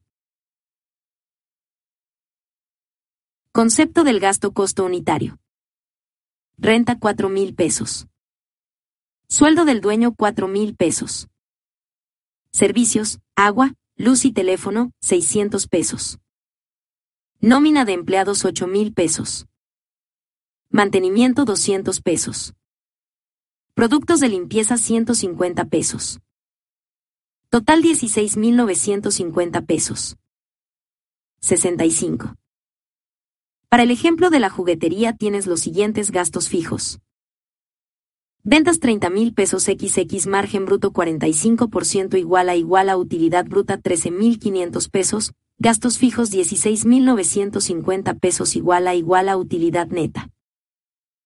Ventas 30 mil pesos XX margen bruto 45% igual a igual a utilidad bruta 13.500 pesos, gastos fijos 16.950 pesos igual a igual a utilidad neta menos 3.450 pesos.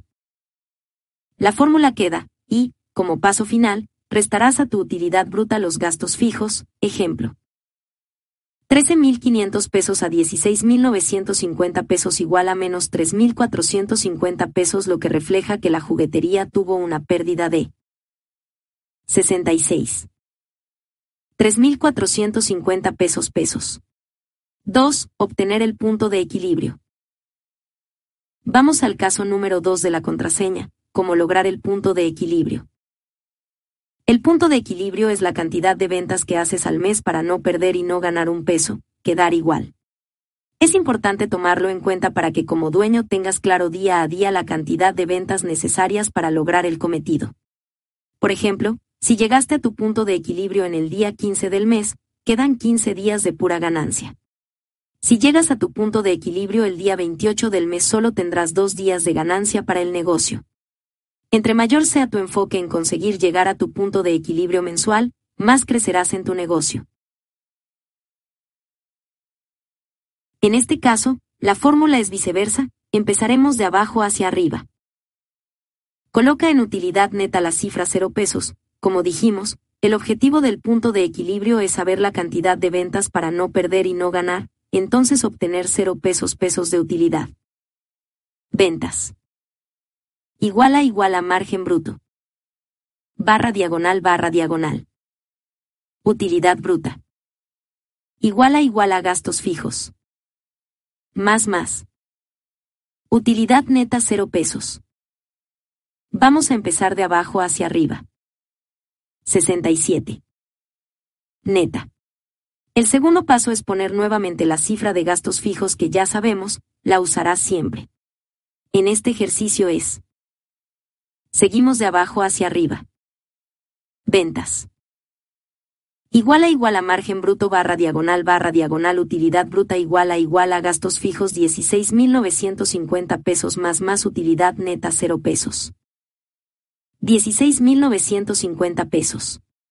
Como estamos usando la fórmula de abajo hacia arriba, invertiremos los signos para la operación matemática. En el ejercicio anterior, para el análisis del mes pasado restabas los gastos fijos a la utilidad bruta, por lo tanto, ahora, sumarás la utilidad neta con tus gastos fijos para obtener la utilidad bruta. El resultado. Ventas. Igual a igual a margen bruto barra diagonal barra diagonal utilidad bruta 16.950 pesos igual a igual a gastos fijos 16.950 pesos más más utilidad neta 0 pesos. 68. 0 pesos más 16.950 pesos igual a 16.950 pesos ahora, situamos nuevamente el porcentaje de margen bruto. Que conocemos, en este caso de 45%. Y, la última operación, al contrario de multiplicar como lo hacíamos en el ejercicio anterior, dividiremos la utilidad bruta entre el margen bruto. Ventas 37.666 pesos con 66 centavos. Igual a igual a margen bruto 45% barra diagonal barra diagonal utilidad bruta 16.950 pesos. Igual a igual a gastos fijos 16.950 pesos más más utilidad neta 0 pesos. Venta mínima por mes. Ventas. Igual a igual a margen bruto 45% barra diagonal barra diagonal utilidad bruta 16.950 pesos igual a igual a gastos fijos 16.950 pesos más más utilidad neta 0 pesos. 69. Queda, Dólar 16,950 barra diagonal punto 45 igual a 37.666 pesos con 66 centavos con los resultados comprendemos que la juguetería debe vender mensual 37.666 pesos con 66 centavos para no ganar o perder. Esta cifra sirve como parámetro de lo mínimo que tendrás que obtener en ventas mensuales. No se trata de trabajar sin generar. El tercer caso, el más importante, es hacer proyecciones financieras para los próximos meses. 3. Hacer proyecciones financieras. Como dueño, concéntrate en realizar proyecciones financieras mensuales para obtener las ganancias deseadas. Recuerda que el cerebro trabaja mejor con objetivos claros. Usemos la contraseña para realizar los alcances para los próximos 12 meses. La fórmula es igual que en el paso 2, buscas el punto de equilibrio, de abajo hacia arriba. Supongamos que la juguetería quiere obtener una utilidad neta mensual de 20 mil pesos pesos. Tu meta Smart. De entrada es alcanzable, la recomendación es que cada mes incrementes el 10% tus utilidades netas. En Destarters contamos con un formato en Excel que te ayudará a visualizar tu proyección anual de manera organizada. Solo manda mail a info.testarters.com.mx para solicitarlo y recibirlo gratis. En el caso de la juguetería, que pretende una utilidad de ventas. Iguala iguala. Margen bruto. Barra diagonal barra diagonal. Utilidad bruta. Iguala iguala. Gastos fijos. Más más. Utilidad neta 20 mil pesos. Otra vez vamos a empezar de abajo hacia arriba. 70. 20 mil pesos para el siguiente mes, la fórmula queda, situamos nuevamente los mismos gastos fijos de 16.950 pesos. Pesos. Ahora sumamos la utilidad neta con los gastos fijos para obtener la utilidad bruta, queda. Ventas igual a igual a margen bruto barra diagonal barra diagonal utilidad bruta igual a igual a gastos fijos 16.950 pesos más más utilidad neta 20.000 pesos. Ventas igual a igual a margen bruto barra diagonal barra diagonal utilidad bruta 36.950 pesos igual a igual a gastos fijos 16.950 pesos más más utilidad neta 20.000 pesos. 71. Ventas. Igual a igual a margen bruto 45% barra diagonal barra diagonal utilidad bruta 36.950 pesos igual a igual a gastos fijos 16.950 pesos más más utilidad neta 20.000 pesos. Ventas 82.111 pesos con 11 centavos. Igual a igual a margen bruto 45% barra diagonal barra diagonal utilidad bruta 36.950 pesos igual a igual a gastos fijos 16.950 pesos más más utilidad neta 20.000 pesos. 20 mil pesos más 16.950 pesos igual a 36.950 pesos. El siguiente paso es colocar tu margen bruto que ya sabes cuál es, en este caso es de 45%. Si te propones hacer esto, cada vez es más fácil, lo principal es contemplar bien los gastos fijos y el margen bruto, con estos dos datos. Puedes jugar con tus proyecciones de manera rápida. Por último, dividimos utilidad bruta entre margen bruto. 72. Dólar 36,950 barra diagonal, 45 igual a 82.111 pesos con 11 centavos para obtener la utilidad neta, el dinero limpio en tu negocio de 20 mil pesos, necesitas vender de manera mensual 82.111 pesos pesos. El siguiente paso es dividir los 82.111 pesos con 11 centavos entre cuatro semanas, que da 20.527 pesos con 77 centavos pesos. Esto quiere decir que cada semana tu equipo debe vender 20.527 pesos pesos para llegar a la meta mensual y, tú como líder, hacerles saber esto de manera semanal, presionar y dejar claro el objetivo. Te aseguro que cuando esta cantidad esté en la mente de la gente será más alcanzable. Tener una cifra clara como meta hará que sepan cuál es el objetivo y a dónde quieres llegar. Este ejercicio tienes que hacerlo para todo el año con un incremento del 10% en las utilidades mensuales, además, esforzarte y exigir trabajo en equipo. Después de este ejercicio, muchos emprendedores me preguntan, ok, me queda claro que esa es la cantidad que tengo que vender, pero si ahorita no vendo ni la mitad de esa proyección de ventas, ¿cómo le haré para llegar a mi meta? Es cuando viene nuestra cuarta y última área. Vender lo que quieras. 73. Si has llegado hasta esta parte del libro, es porque estás listo para dejar de trabajar y comenzar a ocuparte de que tus esfuerzos de ahora en adelante se encaminen a conseguir esa vida en libertad que todos queremos. ¿Estás listo para continuar? La palabra, trabajo, deriva del latín tripalium, que era una herramienta parecida a un cepo con tres puntas o pies que se usaba inicialmente para sujetar caballos o bueyes y así poder errarlos. También se usaba como instrumento de tortura para castigar esclavos o reos. De ahí que tripaliare significa tortura, atormentar, causar dolor. R-U-P-E-R-T-M-U-R-D-O-C-H. El mundo está cambiando muy rápido. Ya no será el grande quien golpea al pequeño, será el rápido quien golpeará al lento. Capítulo 6 Superplan de Marketing Área 4. 76. Aceptaré que esta es mi parte favorita, es donde se genera lo que amamos los empresarios, el dinero. Y lo podemos lograr con un gran plan de marketing. Arranquemos. La mayoría de los negocios compiten por precio porque no tienen algo que los hace únicos, solo les queda eso.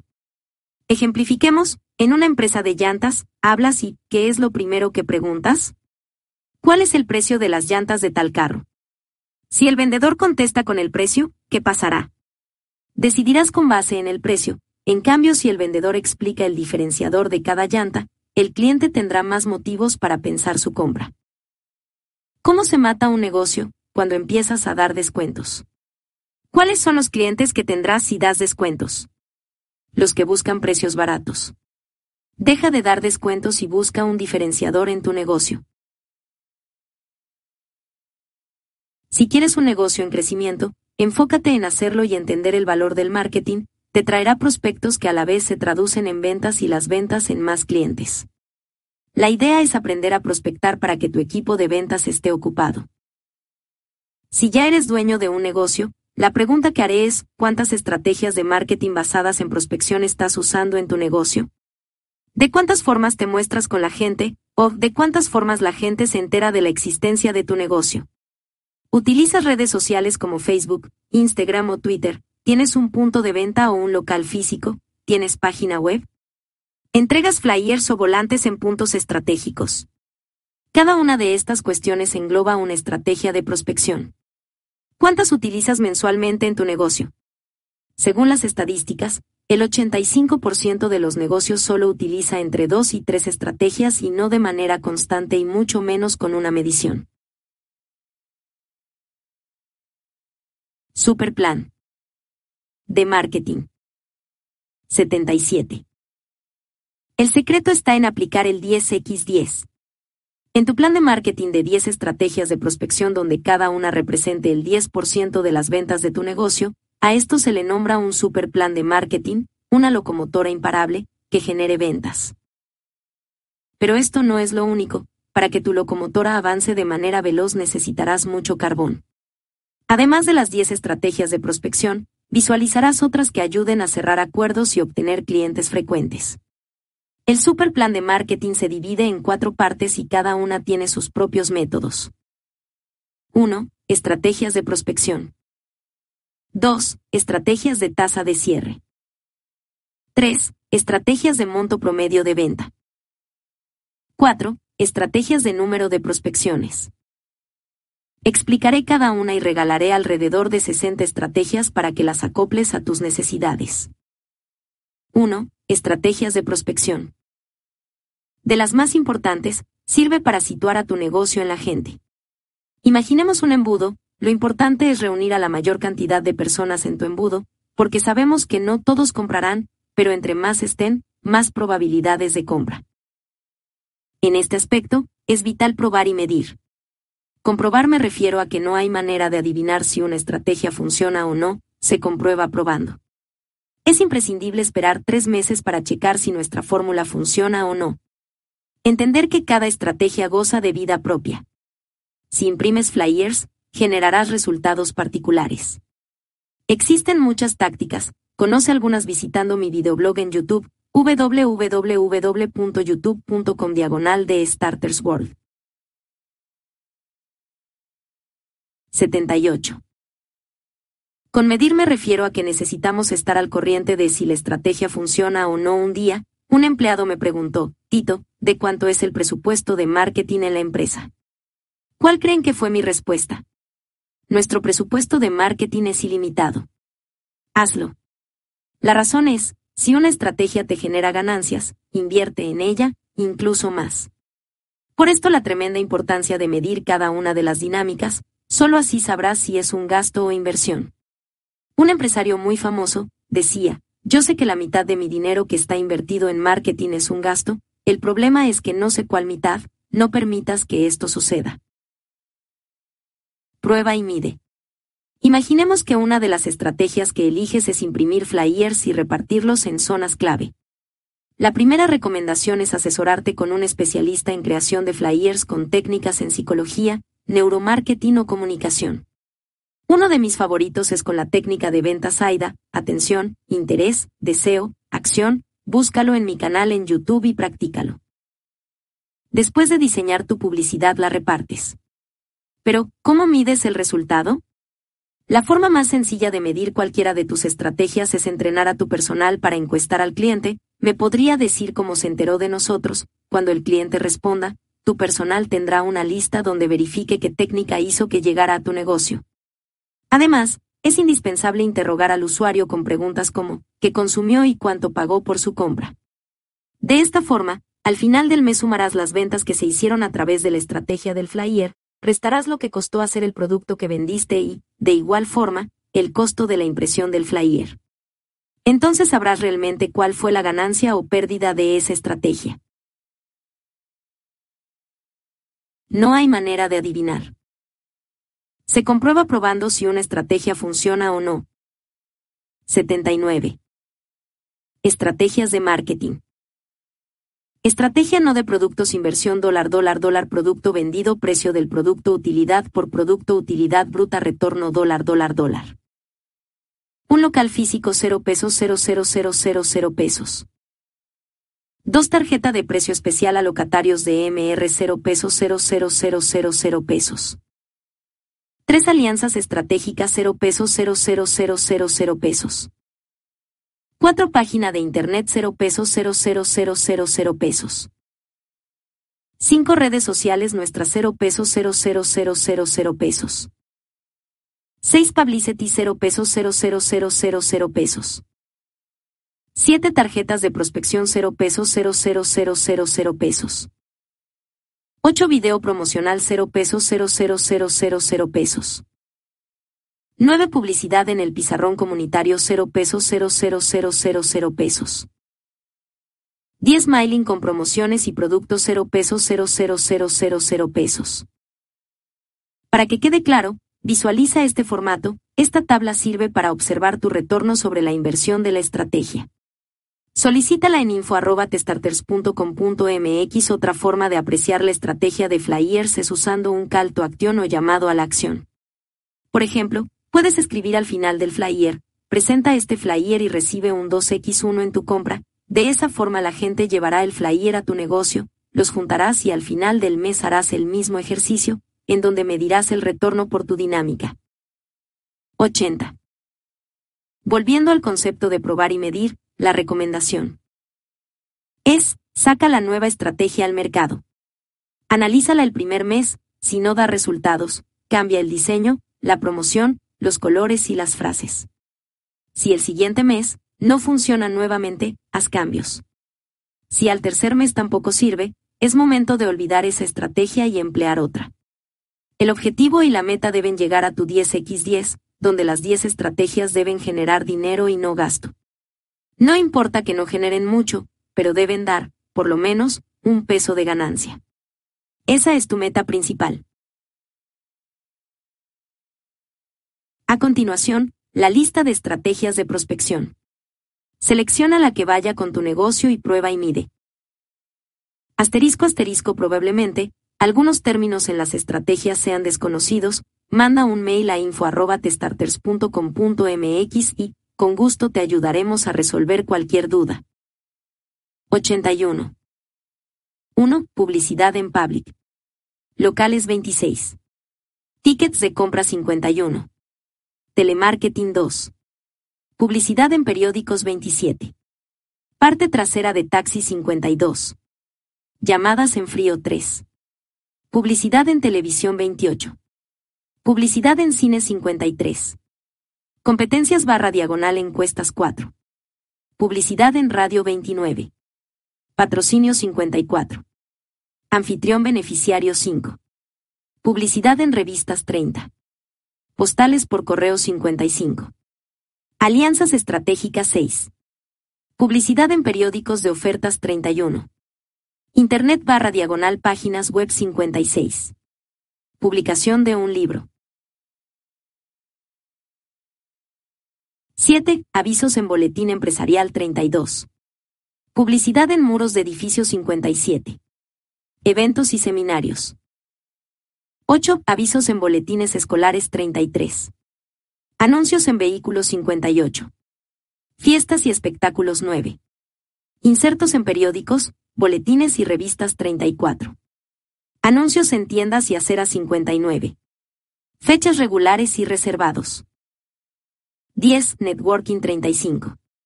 Publicidad en aparadores 60. Campañas de obtención de fondos. 11. Publicados de prensa 36. Materiales barra diagonal desplegados de punto de venta 61. Espectáculos comerciales. 12. Volantes casa por casa 37. Empaques de productos 62. Organización de fiestas 13. Volantes entregados en cruces 38. Testimonio 63. Ventas en multinivel. 14. Catálogos 39. Pres de videos en tiendas 64. Distribuidores barra diagonal agentes. 15. Folletos 40. Promociones en centros comerciales 65. Licencias barra diagonal franquicias. 16. Sección amarilla 41. Creación de boletín empresarial 66. Días de mercado. 17. Guía telefónica 42. Calcomanías y etiquetas 67. Cambio barra diagonal apertura de más lugares. 18. Directorios 43. Imanes 68. Comercia más horas barra diagonal en horario diferente 19. Intercambios comerciales 44. Artículos promocionales 69. Apertura de nuevos territorios. 20. Bases de datos 45.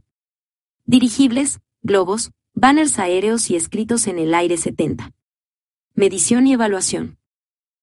21. Correo directo 46. E-marketing 71. Sistema de referencias. 22. Redes sociales 47. Uniformes barra diagonal eticutas de identificación 72. Franquicia tu negocio. 23. Listas de ofertas 48. Tarjetas de negocio 73. Vende licencias 24. Envío de faxes 49. Relaciones públicas 74. Distribuidores 25. Espectaculares barra diagonal póster 50. Vendedores. Estrategias generación de prospectos. 82. 2. Estrategias de tasa de cierre.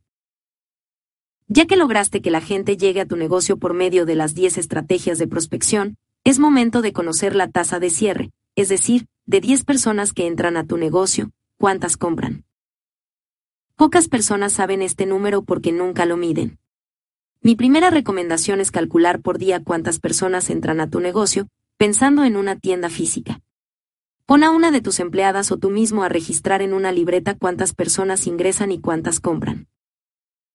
Me queda claro que hay negocios con mucho flujo de gente en donde será muy complicado saber la cifra. Pero si tu negocio se presta para esto es importante realizarlo. El objetivo es saber cuántas personas se interesan en tu negocio y, de esas interesadas, cuántas son compradoras. Esto es llamado tasa de cierre. Como gerente de mercadotecnia trabaja en convertir a los interesados en compradores. Tu misión es incrementar un 10% la tasa de cierre al mes. Hoy, si de 10 personas que entran le vendes a 2, tu tasa es del 20%. Por lo tanto, trabajarás en subir la tasa, hacer que de 10 te compren 3, luego 4. Mejorar cada mes. Para lograr esto necesitarás estrategias enfocadas en este rubro. Te recomiendo empezar con mínimo 5 técnicas que anotarás en tu formato. Estrategias de tasa de cierre. 1. 2. 3. 4. 5.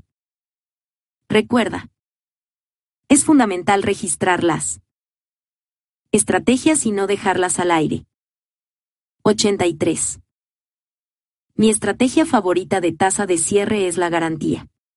Cuando ofreces una garantía por producto o servicio, las probabilidades de compra aumentan. En México, hay encuestas que establecen la preferencia del consumidor por el sabor de Pizza Hut, pero Domino's Pizza vende mucho más por la garantía de 30 minutos o tu pizza es gratis. Es un caso particular, el usuario prefiere garantía que sabor. Domino's Pizza ha regalado muchas órdenes, pero es mucho más rentable lo que genera con su garantía. Así que encuentra la indicada para tu negocio y no tengas miedo de emplearla. Hay estrategias más poderosas que otras. Desgloso 74 estrategias de tasa de cierre para que elijas las 5 que más se acoplen a tu empresa, 5 como mínimo. Aplícalas y verás cómo aumentan tus ventas. Si algún término no es familiar, envía un mail a info.testarters.com.mx con gusto resolveremos tu duda. 84. 1. Otorga garantías 26. Tómate de crédito, cheque, vale 51. Haz que comprar sea fácil 2. Define tu característica única de venta 27. Diagrama de procesos de venta 52. Mide tasa conversión. 3. Desarrolla propia línea de productos 28. Demos de TAS. Audio, video y CD 53. Entrena al equipo de ventas 4. Vende una línea exclusiva 29. Reimprime artículos de prensa 54. Otorga incentivos al equipo. 5. Incrementa rango y variedad 30. Reescribe cotizaciones en forma de plan de acción 55. Encuesta a tus clientes anteriores. 6. Ofrece productos de calidad 31. Imprime misión y visión de la compañía 56. Encuesta a gente que no compra 7. Lista de beneficios 32. Usa encuestas para prospectos 57. Incentivo de primera compra. 8. Muestra de cartas de testimonio 33. Altos estándares de vestido y presentación barra diagonal uniforme 58. Imagen del personal, oficina y autos. 9. Fotos barra diagonal demos de antes y después 34. Deja productos a prueba 59. aspecto profesional, iluminación, limpieza, clima, guardería, otros, 10. Usa catálogo de muestras o fotos 35. Ventas de piso 60. Acepta enganches. 11. Folletos de calidad 36. Guiones de venta 61. Lleva la terminal de la tarjeta de crédito 12. Hojas de información de productos 37. Preséntate a ti mismo 62. Más vendedores 13. Haz ofertas de valor agregado 38. Sonríe, crea confianza y armonía 63. Cambia tus piezas de correo directo. 14. Inicia una tendencia barra diagonal moda 39. Haz preguntas y escucha 64. Registra los detalles de los prospectos 15. Da lista de precios de productos 40.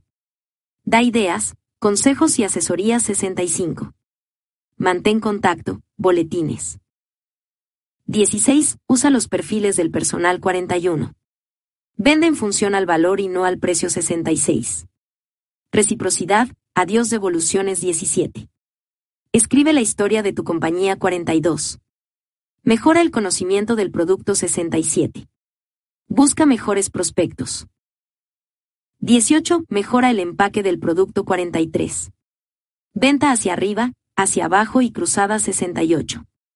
Perfil empresa y tarjetas de presentación 19. Muestra reconocimientos 44. Usa técnicas de PNL 69. Obsequios con correo directo 20. Mensajes en espera, teléfono 45. Vende basado en emoción barra diagonal sueño 70. Bonificaciones válidas al comprar 21. Otorga solicitudes de cuentas 46. Da seguimiento una y otra vez 71. Siempre ten inventario a la mano 22. Orden por correo barra diagonal entrega a domicilio 47.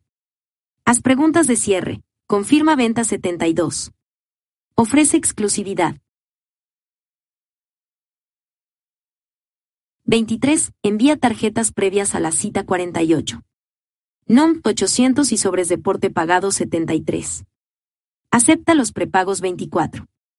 Exhibiciones puntos de venta 49. Agasaja tus prospectos 74. Fija metas de ventas. 25. Usa planes de pago y crédito 50. Sorteos barra diagonal competencias con seguimiento. Estrategias de tasa de cierre. 85. 3. Estrategias de monto promedio de venta.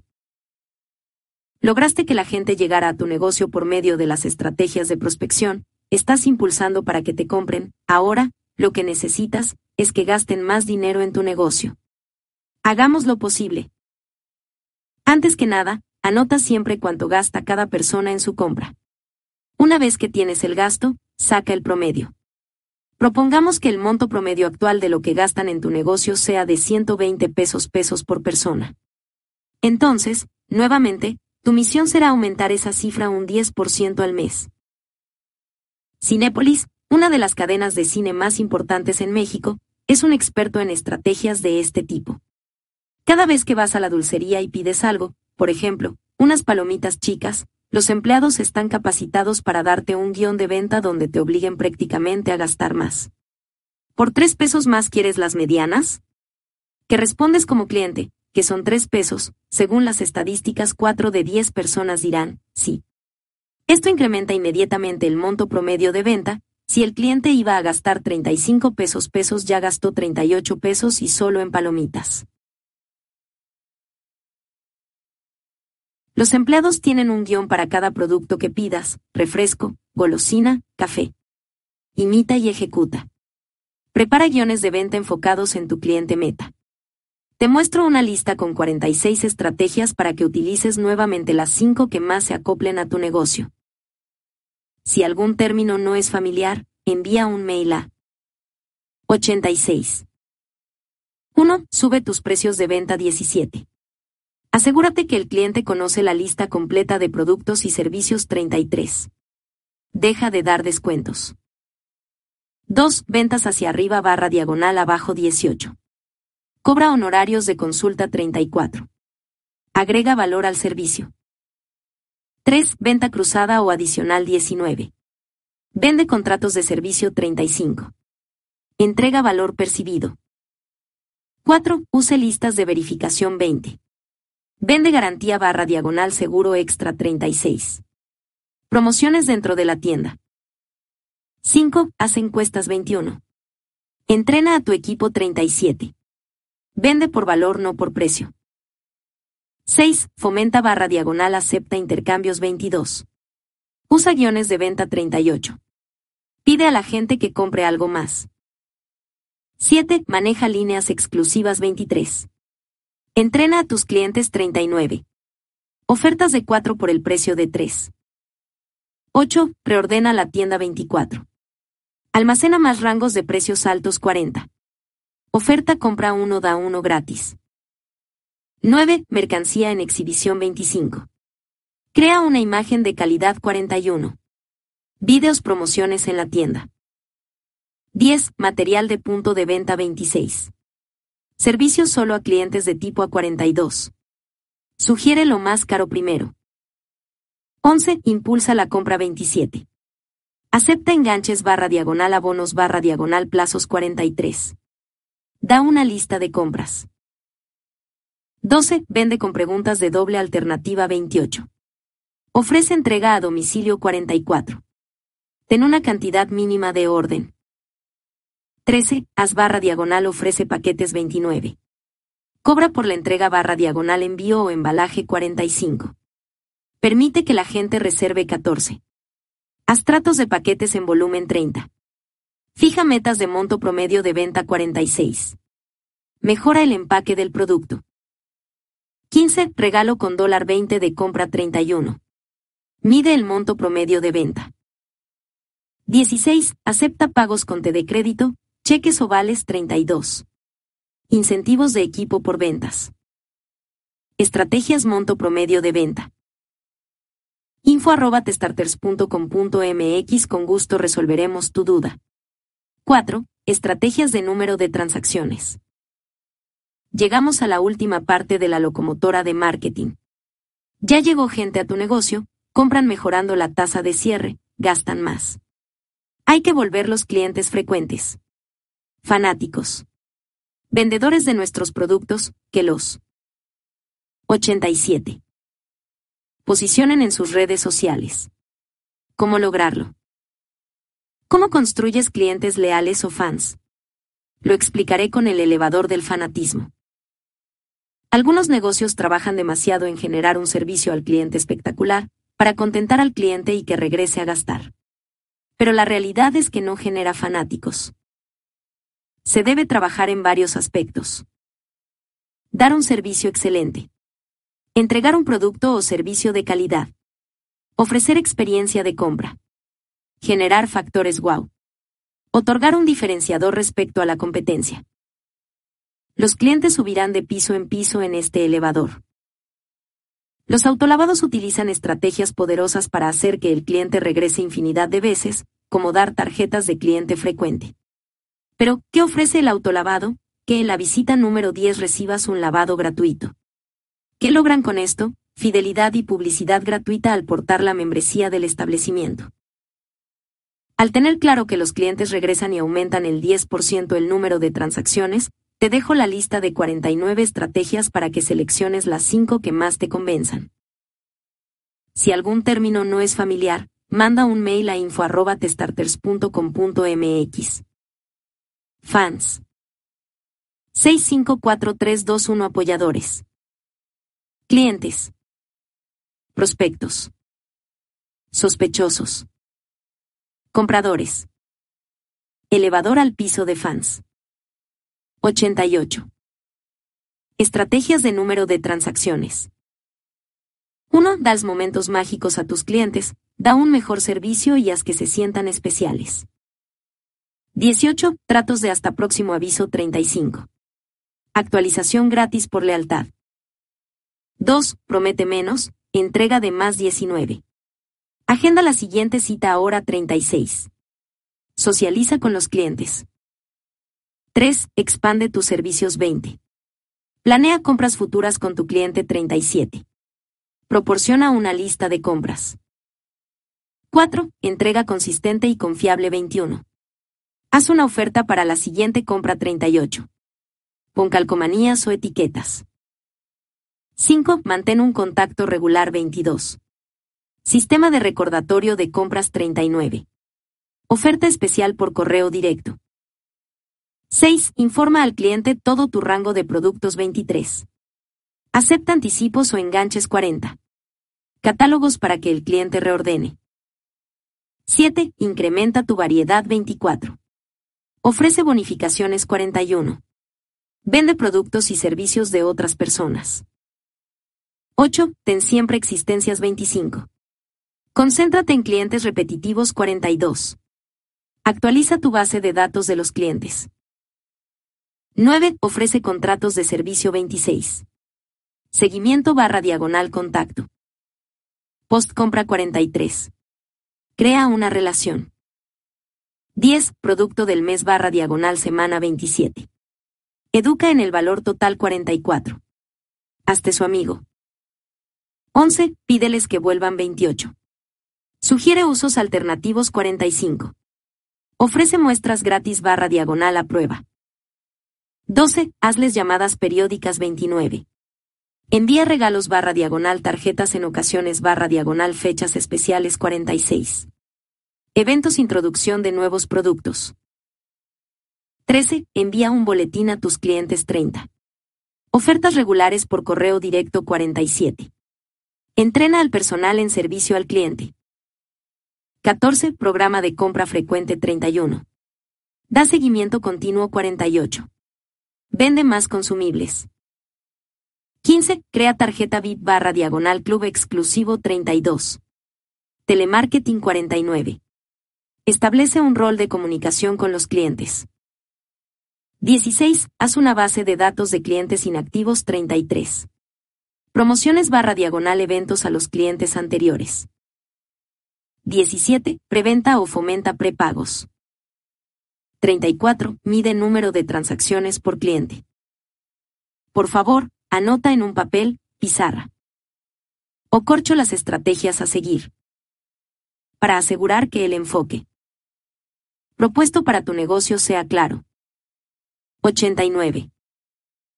Con la información analizada, anota en este formato las estrategias que se ajustaron a tu negocio, estrategias de prospección 1. 2, 3. 4, 5. 6, 7. 8, 9. 10. Estrategias de tasa de cierre 1. 2, 3. 4, 5. Estrategias de monto promedio de venta 1. 2, 3. 4, 5. Estrategias de número de transacciones 1. 2, 3. 4, 5. 90. Estas estrategias debes medirlas al 100% para asegurar su funcionalidad. Recuerda, el tiempo de vida de una estrategia es de al menos tres meses. No la deseches antes de tiempo ni desesperes. Paciencia y, sobre todo, no olvides las tres claves del marketing. 1. Frecuencia 2. Secuencia 3. Consistencia. Sin estas tres cualidades, ningún plan de marketing funciona. Revisa mi libro, De cero a supervendedor, donde comparto los mejores secretos para que tus estrategias tengan un impacto poderoso. Conoce la mezcla de estrategias de neuromarketing, marketing BTL y psicología del consumidor, así como técnicas de especialistas de ventas de todo el mundo. Es casi tarea que lo leas y lo apliques en tu negocio para potencializar tus ventas. Recuerda que cada estrategia de marketing tiene sus propias formas de ejecutarse, no es lo mismo hacer un flyer con un diseño cualquiera, que a ti se te ocurrió, que un flyer con una metodología comprobada científicamente para que impacte en el cerebro. Todos esos secretos y tips te los comparto en el libro, De cero a supervendedor, encuéntralo en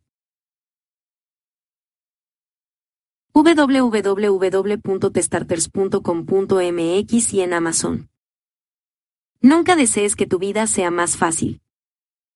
Dedícate a ser mejor para que tu vida sea más fácil. Capítulo 7 Secretos para sistematizar tu negocio. 92. Cuentas con una estructura del negocio que necesitas, el sueño a lograr, tu equipo de ventas, orden financiero y, sobre todo, un plan de marketing poderoso. El siguiente paso es lograr que el negocio trabaje automáticamente, sin ti. Con un sistema ordenado que pueda multiplicarse. No podemos abrir una segunda sucursal si la primera no tiene estructura. En este capítulo, veremos los secretos para que tu negocio crezca. Estos secretos están divididos en cuatro áreas. 1. Recursos humanos 2. Logística de distribución y entrega 3. Evaluación y medición 4. Sistemas y tecnología. Recursos humanos 1. Genera un sistema de entrenamiento continuo 2. Elabora descripciones de cargo para todos los puestos 3. Integra sesiones basadas en habilidades de equipo 4. Implanta un sistema de redundancia 5. Desarrolla un club social para tu equipo 6. Suscríbete a revistas y boletines didácticos 7. Desarrolla un programa de inducción 8. Haz programas de entrenamiento en formación de equipos de trabajo 9. Crea un sistema de resolución de conflictos. Secretos para que tu negocio funcione más. Eficaz y eficientemente.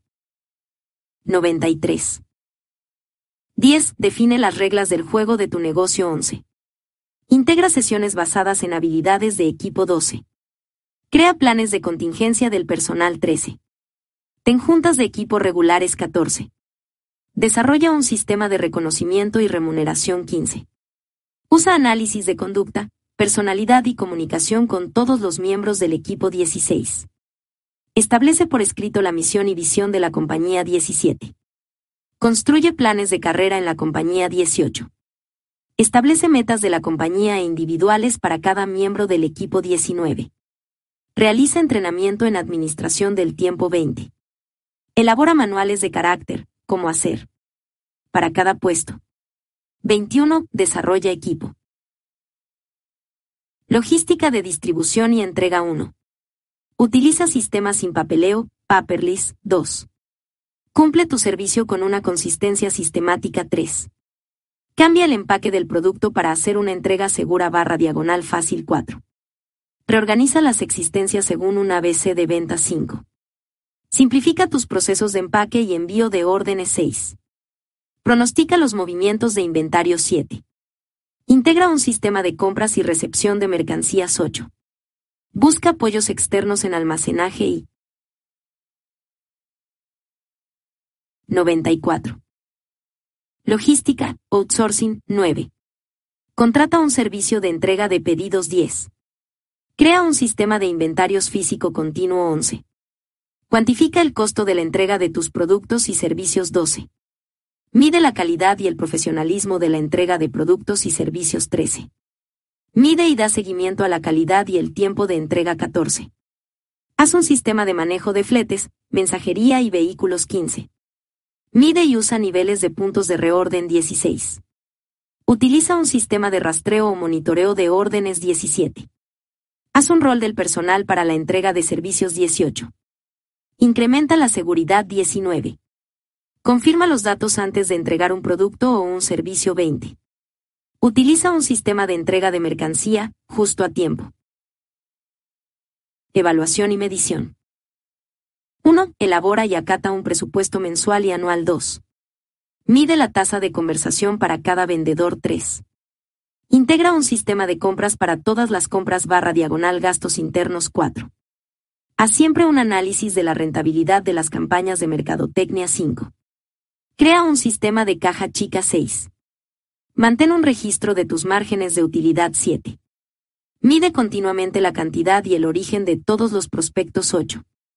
Monitorea constantemente el 95. Control de crédito y la antigüedad de tus cuentas por cobrar 9. Mide el monto promedio de venta por cada vendedor y por cliente 10. Registra el número de transacciones por cada cliente 11. Integra un balance general mensualmente 12. Mide los indicadores clave de desempeño en todas las áreas de la compañía 13. Realiza una conciliación bancaria semanal 14. Actualiza diaria o semanalmente el informe de flujo de efectivo 15. Maneja un sistema diario de revisión de saldos bancarios 16. Realiza auditorías de control de inventario regularmente 17. Realiza las declaraciones fiscales a tiempo 18. Lleva un registro de los activos incluyendo la depreciación 19. Consulta a un contador externo para la planeación fiscal 20. Diseña un sistema de nómina y pensiones. Sistemas y tecnología. 1. Programa e implanta un mantenimiento periódico en todas tus máquinas barra diagonal equipos 2. Utiliza facturas y monitorea los créditos por computadora 3. Documenta e ilustra todas las tareas en un manual de operaciones 4. Aplica un sistema computarizado de control de existencia 5. Realiza programas de inducción y entrenamientos en sistema 6. Utiliza los programas computacionales más actualizados 7. Actualiza tu sistema telefónico y de fax. 96. 8. Implanta y actualiza regularmente un control de calidad y de seguridad 9. Ten siempre un sistema de respaldo computacional, backup 10. Utiliza correos electrónicos tanto internos como externos 11. Documenta y gráfica todos los procesos de flujo del trabajo 12. Documenta todos los sistemas de ventas y mercadeo 13. Documenta los procesos de flujo de información 14. Utiliza un programa computacional de manejo de base de datos diseñado específicamente para ti 15.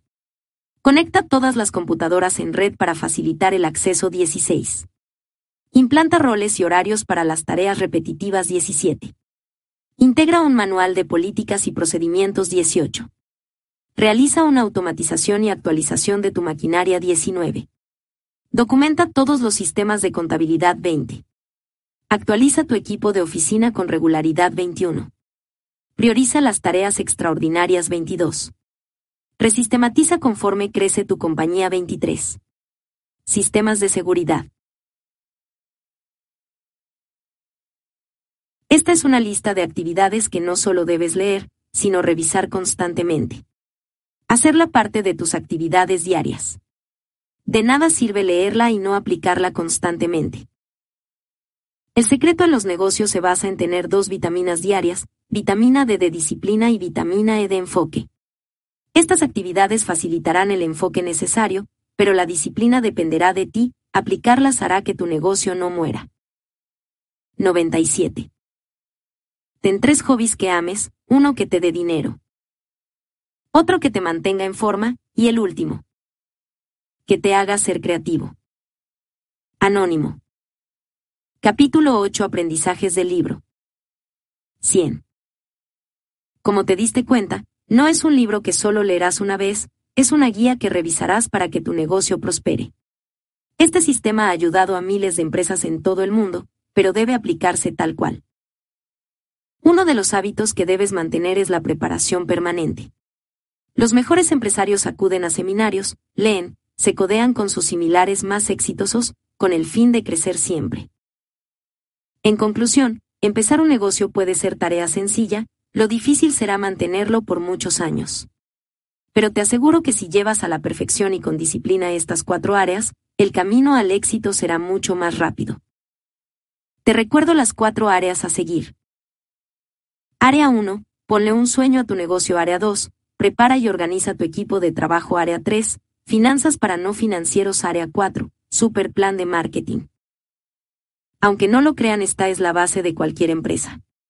En cuanto aprendas a hacer un hábito de esto en tu negocio, estarás listo para abrir el segundo, verás lo fácil que es inaugurar sucursales. Si aprendes a llevar tu empresa de manera exitosa, no hay razón de por qué no puedas llevar cinco al mismo tiempo. Por último, mi recomendación es que si tienes un empleo y quieres empezar la vida de empresario, no dejes tu empleo actual, el negocio no generará las utilidades que necesitas para vivir y las que el negocio requiere para crecer de manera inmediata, en tus tiempos libres concíbelo y plantéalo como empresario no como autoempleado. Esmérate. No dejes tu trabajo actual de golpe porque empezarás a absorber utilidades del negocio y jamás lo verás desarrollarse. Los negocios no mueren solos, 90% de las veces los mata el propio dueño al no saber administrarlo y al no seguir las cuatro áreas. ¿Qué aprendizaje? ¿Te deja el libro? 101. Es importante que si no tienes un negocio propio, empieces a pensarlo, a sembrar para cosechar en unos años. Tu meta Smart tiene que enfocarse en crear un negocio que te dé dinero mientras duermes, no puedes trabajar toda la vida para alguien más. ¿Qué va a pasar si te corren de tu trabajo o ya no estás en edad para trabajar? No dependas toda tu vida de un sueldo que consigues a base de trabajo físico.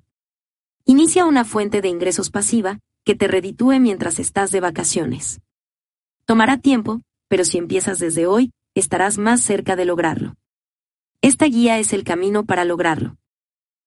Y recuerda, no dejes de prepararte, leer libros y revistas de negocios, asistir a cursos y seminarios, nunca dejes de actualizarte ya que entre más te prepares más suerte tendrás.